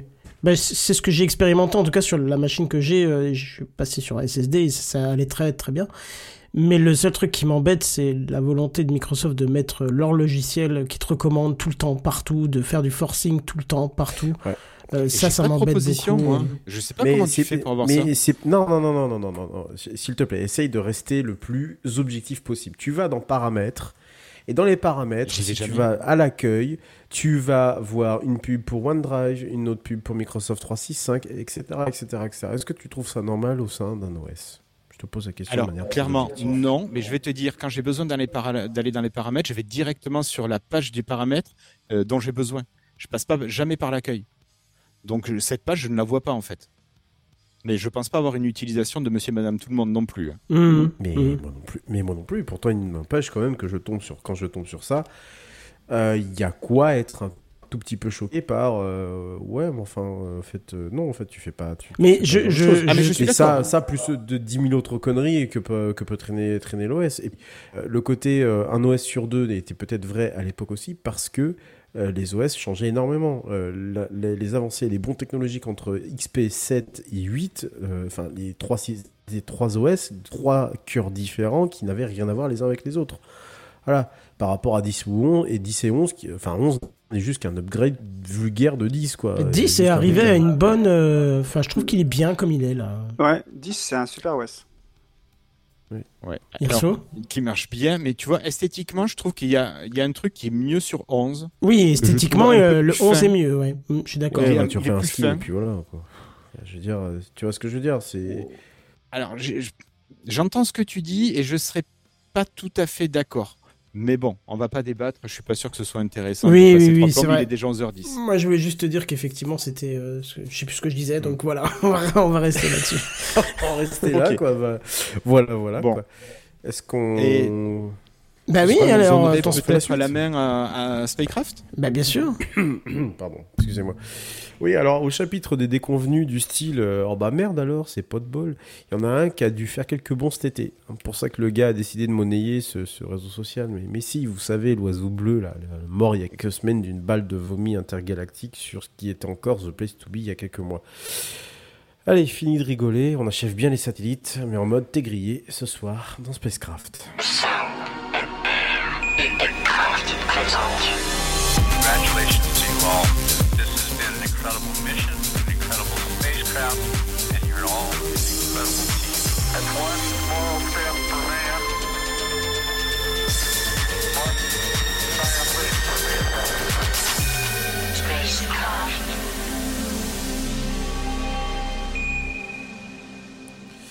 Ouais, parce que tu l'écoutes dans le chat, Irslo, c'est pour ça.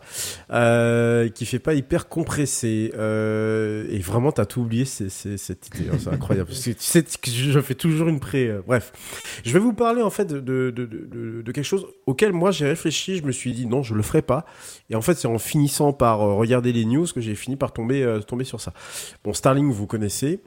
Euh, je vous ai expliqué en début d'émission à quel point euh, c'était compliqué d'avoir un internet à peu près fluide ici. Bon, j'ai à peu près trouvé un, équilibre entre guillemets, mais j'ai pensé aussi à Starlink, plutôt logiquement, puisque bah, par rapport à un euh, au, satellite qu'on avait avant, le par satellite qu'on avait avant, euh, c'était quand même très compliqué d'avoir euh, de la vitesse et des temps de latence plutôt bas. Et là, depuis Starlink, c'est vrai qu'on peut quand même avoir un internet plutôt qualitatif, voire très proche de la fibre et avec un, temps de latence euh, extrêmement faible.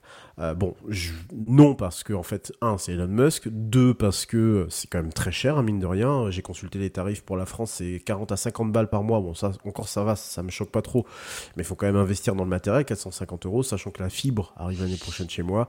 Ça me semblait, enfin voilà, je suis pas, je suis pas chez moi, je suis locataire, donc enfin si je suis chez moi, mais je suis locataire, je me voyais mal aller fixer une antenne, enfin tout ça. Bref, c'est pour moi de l'investissement pour rien du tout, donc euh, voilà, j'ai fini par, par abandonner l'idée. Et donc, en cherchant un peu euh, des, news sur le sujet, je me suis rendu compte que je vous en avais déjà parlé, je crois, l'année dernière, euh, enfin en début de, début de cette année 2023, mais euh, dans la saison dernière, où lors d'un lancement d'une quarantaine ou d'une cinquantaine de satellites, hein, vous savez qu'ils font des lancements très réguliers, un, un par semaine environ, d'une soixantaine euh, de, satellites euh, Starlink, euh, ils en avaient perdu une, plus d'une quarantaine dans un seul et même vol puisque par du vent solaire. Et pas de chance puisque d'après certaines sources concordantes, vous savez qu'il y a plein de sites qui permettent de vérifier les positions de, chaque satellite Starlink. Sur les 4000 et quelques que compte la constellation Starlink, plus de 500 seraient, euh, seraient actuellement euh, en perdition. Alors ce qu'il faut savoir, c'est que la constellation en fait se renouvelle au fur et à mesure du temps. Vous avez donc des lancements qui se font successivement, donc une soixantaine à chaque fois, et donc les plus vieux qui ont normalement une durée de vie de 5 ans, c'est quand même extrêmement peu, de 5 ans en fait, euh, finissent par être brûlés euh, dans l'atmosphère puisqu'ils sont désorbités, voilà. D'où la photo qu'on a choisie pour le, le fond de la Tout à hein. fait. Exactement. Voilà. Euh, donc il y a un désorbitage qui est effectué, euh, qui est naturel, hein, puisque bah, la, la constellation est n'étant qu'à 550 environ 550 km autour de la Terre. Bah, évidemment, au bout d'un moment, bah, euh, voilà, il n'y a, pas de rehaussement de, ces satellites-là ou de, manière générale, et donc ils finissent par être désorbités, donc par tomber dans, l'atmosphère et par être brûlés. Sauf qu'on a remarqué que cet été, entre les mois de juillet et le, mois de, septembre, donc ce mois-ci, il y a quelques jours en fait, on a remarqué qu'il y a eu une évolution bien plus drastique du nombre de satellites brûlés. Et euh, en l'occurrence, Starlink qui euh, n'a pas communiqué sur le sujet, donc on, on pense qu'ils en ont vraiment perdu beaucoup pour quelque chose comme 250 millions de dollars, hein, voilà, de, de, de, de satellites, hein, euh, c'est quand même pas rien. Euh, et on suspecterait l'activité du Soleil. Euh, alors, obsolescence programmée, merci de la question, Tocheux. Oui, je pense qu'il y a un il y a de ça et du fait qu'on a, ils ont sans doute pas travaillé plus que ça sur la sur une technologie de maintien de la constellation en orbite. Donc du coup, ils sont en permanence obligés d'en renvoyer dans dans, l'espace. Après, le ratio, il est quand même euh, vous pouvez consulter, il y a plein de sites euh, sur internet là-dessus. Le ratio est quand même extrêmement euh, faible, puisqu'on a 4500 et quelques satellites versus 500 et quelques en, bu- enfin, burned, donc euh, brûlés ou donc consumés dans l'atmosphère. Euh, mais je pense que au moment où ils ont lancé cette constellation-là, euh, c'était pas du tout à l'ordre du jour. Enfin, clairement, c'était pas vraiment le, c'était pas vraiment le. Ils ont, ils ont jamais pensé, en fait, à, faire du, à faire quelque chose qui, qui allait durer, euh, ce qui, qui est un peu, ce qui est un peu, voilà, un peu, un peu dégueulasse. On, on Ah, même écologiquement, en ce moment, c'est un peu. ah bah, écologiquement, c'est difficilement tenable. Alors Ouais. déjà, euh, déjà, ça pose d'énormes. J'en ai souvent parlé ici. hein, ça, ça pose déjà d'énormes problèmes. C'est pour ça que j'en parle. hein, c'est pas tant pour Starlink, hein, mais surtout parce que ça pose des problèmes euh, pour les astronomes hein, de tout type, qui soient amateurs ou pros, parce que ça laisse des, traînées absolument dégueulasses euh, lorsqu'on fait des photos euh, longue pause. Ça, ça, ça prend des dimensions écologiques parce qu'évidemment, c'est à chaque fois des lancements de fusées qui consomment énormément de carburant et évidemment tout ça va aller polluer une orbite en plus relativement basse, euh, voilà, à tel point où certains vols qui euh, donc sont obligés de traverser cette constellation doivent faire attention qu'ils sont pas vont pas rentrer en collision avec un avec Starlink. Même l'ISS a, été un, un moment inquiété par, euh, par un Starlink, notamment en perdition. Donc c'est vous dire que si ça commence à franchement être encombré, parce que l'ISS c'est à peu près 400 km, donc ça commence à être franchement encombré. Et en plus de ça, on est en maximum d'intensité du soleil. J'en avais fait euh, une chronique en tout début de tout début d'année 2023 justement sur le maximum d'intensité du soleil dans quelques années en 2025 hein, puisque je vous rappelle qu'on est sur à peu près le plein milieu du cycle de 11 ans euh, qui fait que là, le soleil actuellement est très très très efficace en termes de, de, de- de matière donc euh, de la coronosphère dans la dans le dans, dans l'espace en voiture voilà du vent solaire euh, des, des, des, des protons chargés électriquement vers la Terre, et hop, voilà, ça vous flingue. Alors ça flingue énormément de, de, choses, hein. ça flingue des satellites, bien sûr, ça flingue également toute une partie des communications radio, parfois même les, le GPS est même touché par, par ça, on le sait pas vraiment parce que ça passe relativement inaperçu, mais le Soleil a éjecté quand même de sacrées bombes euh, depuis le début de l'année. Euh, Il y en a eu une qui a provoqué début juillet ou août euh, une carrément une coupure d'électricité euh, quelque part en Amérique du Nord, un truc comme ça. C'est toujours eux qui sont touchés. T'as un peu à la manière des films, c'est toujours eux quoi, Ouais, qui c'est ça, des extraterrestres, c'est toujours eux qui. Ouais. Mais, mais là vraiment. Bah, c'est parce qu'ils sont proches du pôle Nord. Hein. Ouais, euh, oui, bah, il y a, oui, Bah, c'est là où le- le- la protection magnétique euh, de la Terre est la moins efficace. la moins efficace, certes, mais euh, ça pourrait aussi toucher l'europe. Bah, à ce compte-là, Bah, l'Europe. beaucoup moins, non, beaucoup Ah, moins. si, l'Europe du Nord peut, peut très bien. Oui, oui, bien sûr, par ça. bien Bah, sûr. Voilà. Et ils le sont pas plus que ça. Euh, je pense plutôt à un problème de maillage électrique aux États-Unis. Moi, je dis ça, je dis rien. J'avais lu un papier à ce sujet-là, c'est pour ça que je me permets d'avancer la théorie. Mais je pense qu'à mon avis, il y a un, il y a un problème euh, inhérent aussi au fait que les États-Unis sont euh, un peu plus proches, effectivement, du. Pas plus que ça non plus. Bref, les- ce, vent solaire, en tout cas ces tempêtes solaires, sont quand même extrêmement euh, dangereuses pour toutes les, toutes les télécommunications. Moi, je me souviens très bien que quand j'étais petit, quand j'écoutais encore la radio en, en ondes courtes, hein, donc là, je vais faire mon, vieux con et j'espère que, que Jackie et Erslo et toi aussi, Kenton, vous allez m'accompagner dans ce mouvement.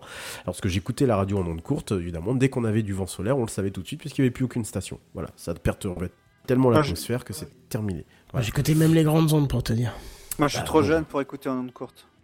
Non, tu peux pas me dire ça. tu peux pas. tu peux pas. tu serais vraiment salaud de dire ça là, franchement. C'est quoi les Non, non. courtes?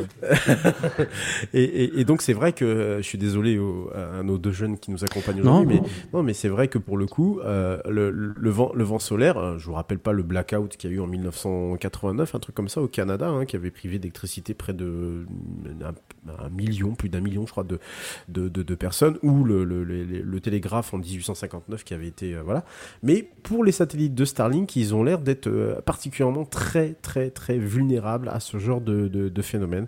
Et donc, euh, a priori, à part accélérer la cadence de lancement, hein, parce que bon, pour eux, euh, 250 millions de dollars, c'est juste de l'estimation, ils vont finir par euh, rattraper le, truc euh, très très très rapidement. Moi, j'aimerais bien que ça grille l'intégralité, voilà, comme ça on est tranquille, parce qu'il y a eux, mais il y a aussi euh, Amazon avec Kuiper, hein, parce qu'Amazon, pareil, ils ont fait aussi leur petit, euh, leur petite, euh, petit truc là. Il y a OneWeb aussi qui a fait ça. hein. Rappelez-vous de l'époque OneWeb qui était en faillite il y a quelques, euh, quelques mois, euh, quelques mois de, de, cela qui s'est fait racheter par, je, je sais plus par qui se sont fait racheter.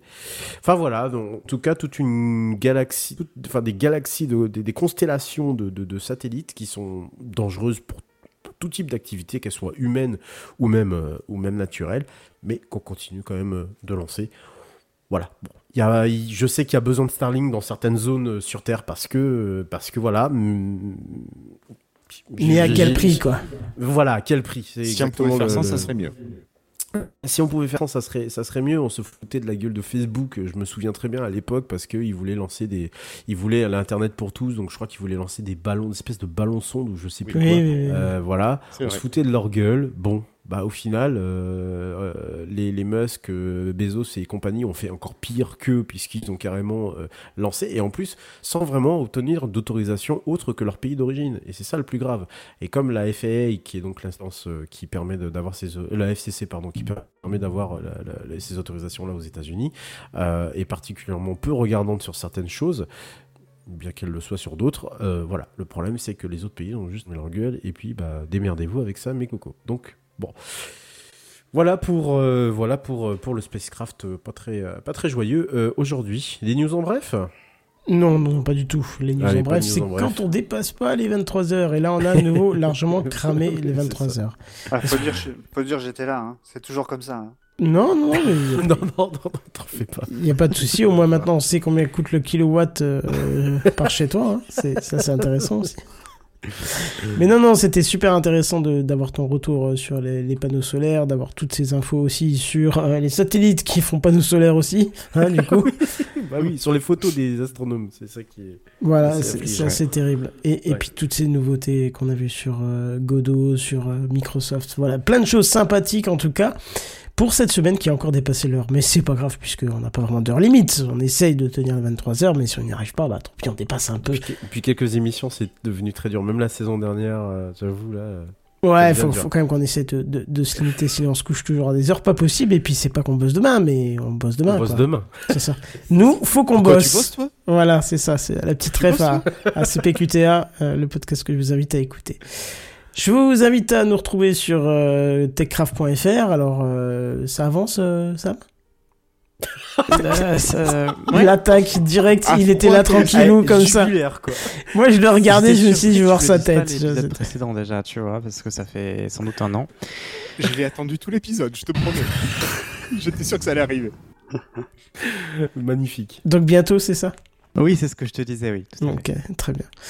Super, vous le retrouvez sur techcraft.fr. En attendant, le site, il est pas tout à fait euh, avec tout le monde dessus, mais ça viendra euh, d'ici peu. Et nous, Le bed, hein. euh, t'as- oublié le bed. Non, ah oui, c'est oui, voilà, tu vois. Bah oui. Eh bah oui, euh, Eh les, bah les- oui. les bonnes choses euh, ont du mal à reprendre. hein. Tu vois, Hirso, il n'y a pas que toi qui as oublié comment ça marche. Merci, merci. Non, mais ça, Kenton, c'est voilà. Il y a des c'est gens qui tiennent la boutique, hein. faut le savoir. C'est ça, voilà. Bref, on- mais parce que là, je suis, je commence à être fatigué quand même. Hein. C'est dur la rentrée. Hein. On, T'es cramé, dit. Euh, je te jure, toute l'émission, j'ai pas arrêté de te voir. T'es cramé. Ah, ouais. te coucher. Va te Alors, coucher. on on l'a dit, euh, et d'ailleurs, il n'y a qu'une personne qui a noté la vanne de la semaine dernière. On, on aime bien la rentrée, mais on préfère la sortir. Bref, sur cette vanne dégueulasse, on va vous laisser. On vous souhaite une bonne fin de Et à- n'importe quoi merci à tous ceux qui étaient au- sur le live. hein, parce Oui, c'est vrai vous, vous êtes beaucoup quand même depuis la rentrée, ça fait super plaisir, donc euh, n'hésitez pas à pérenniser votre action. Euh, ici, on vous demande pas d'argent, on vous demande juste d'être là, donc c'est déjà bien, c'est sympa, non? Ouais, ouais, ouais. Allez, on y va, on va se coucher, et en attendant, on vous dit à plus, bye bye Ciao, ciao. À plus. Salut, ciao. Salut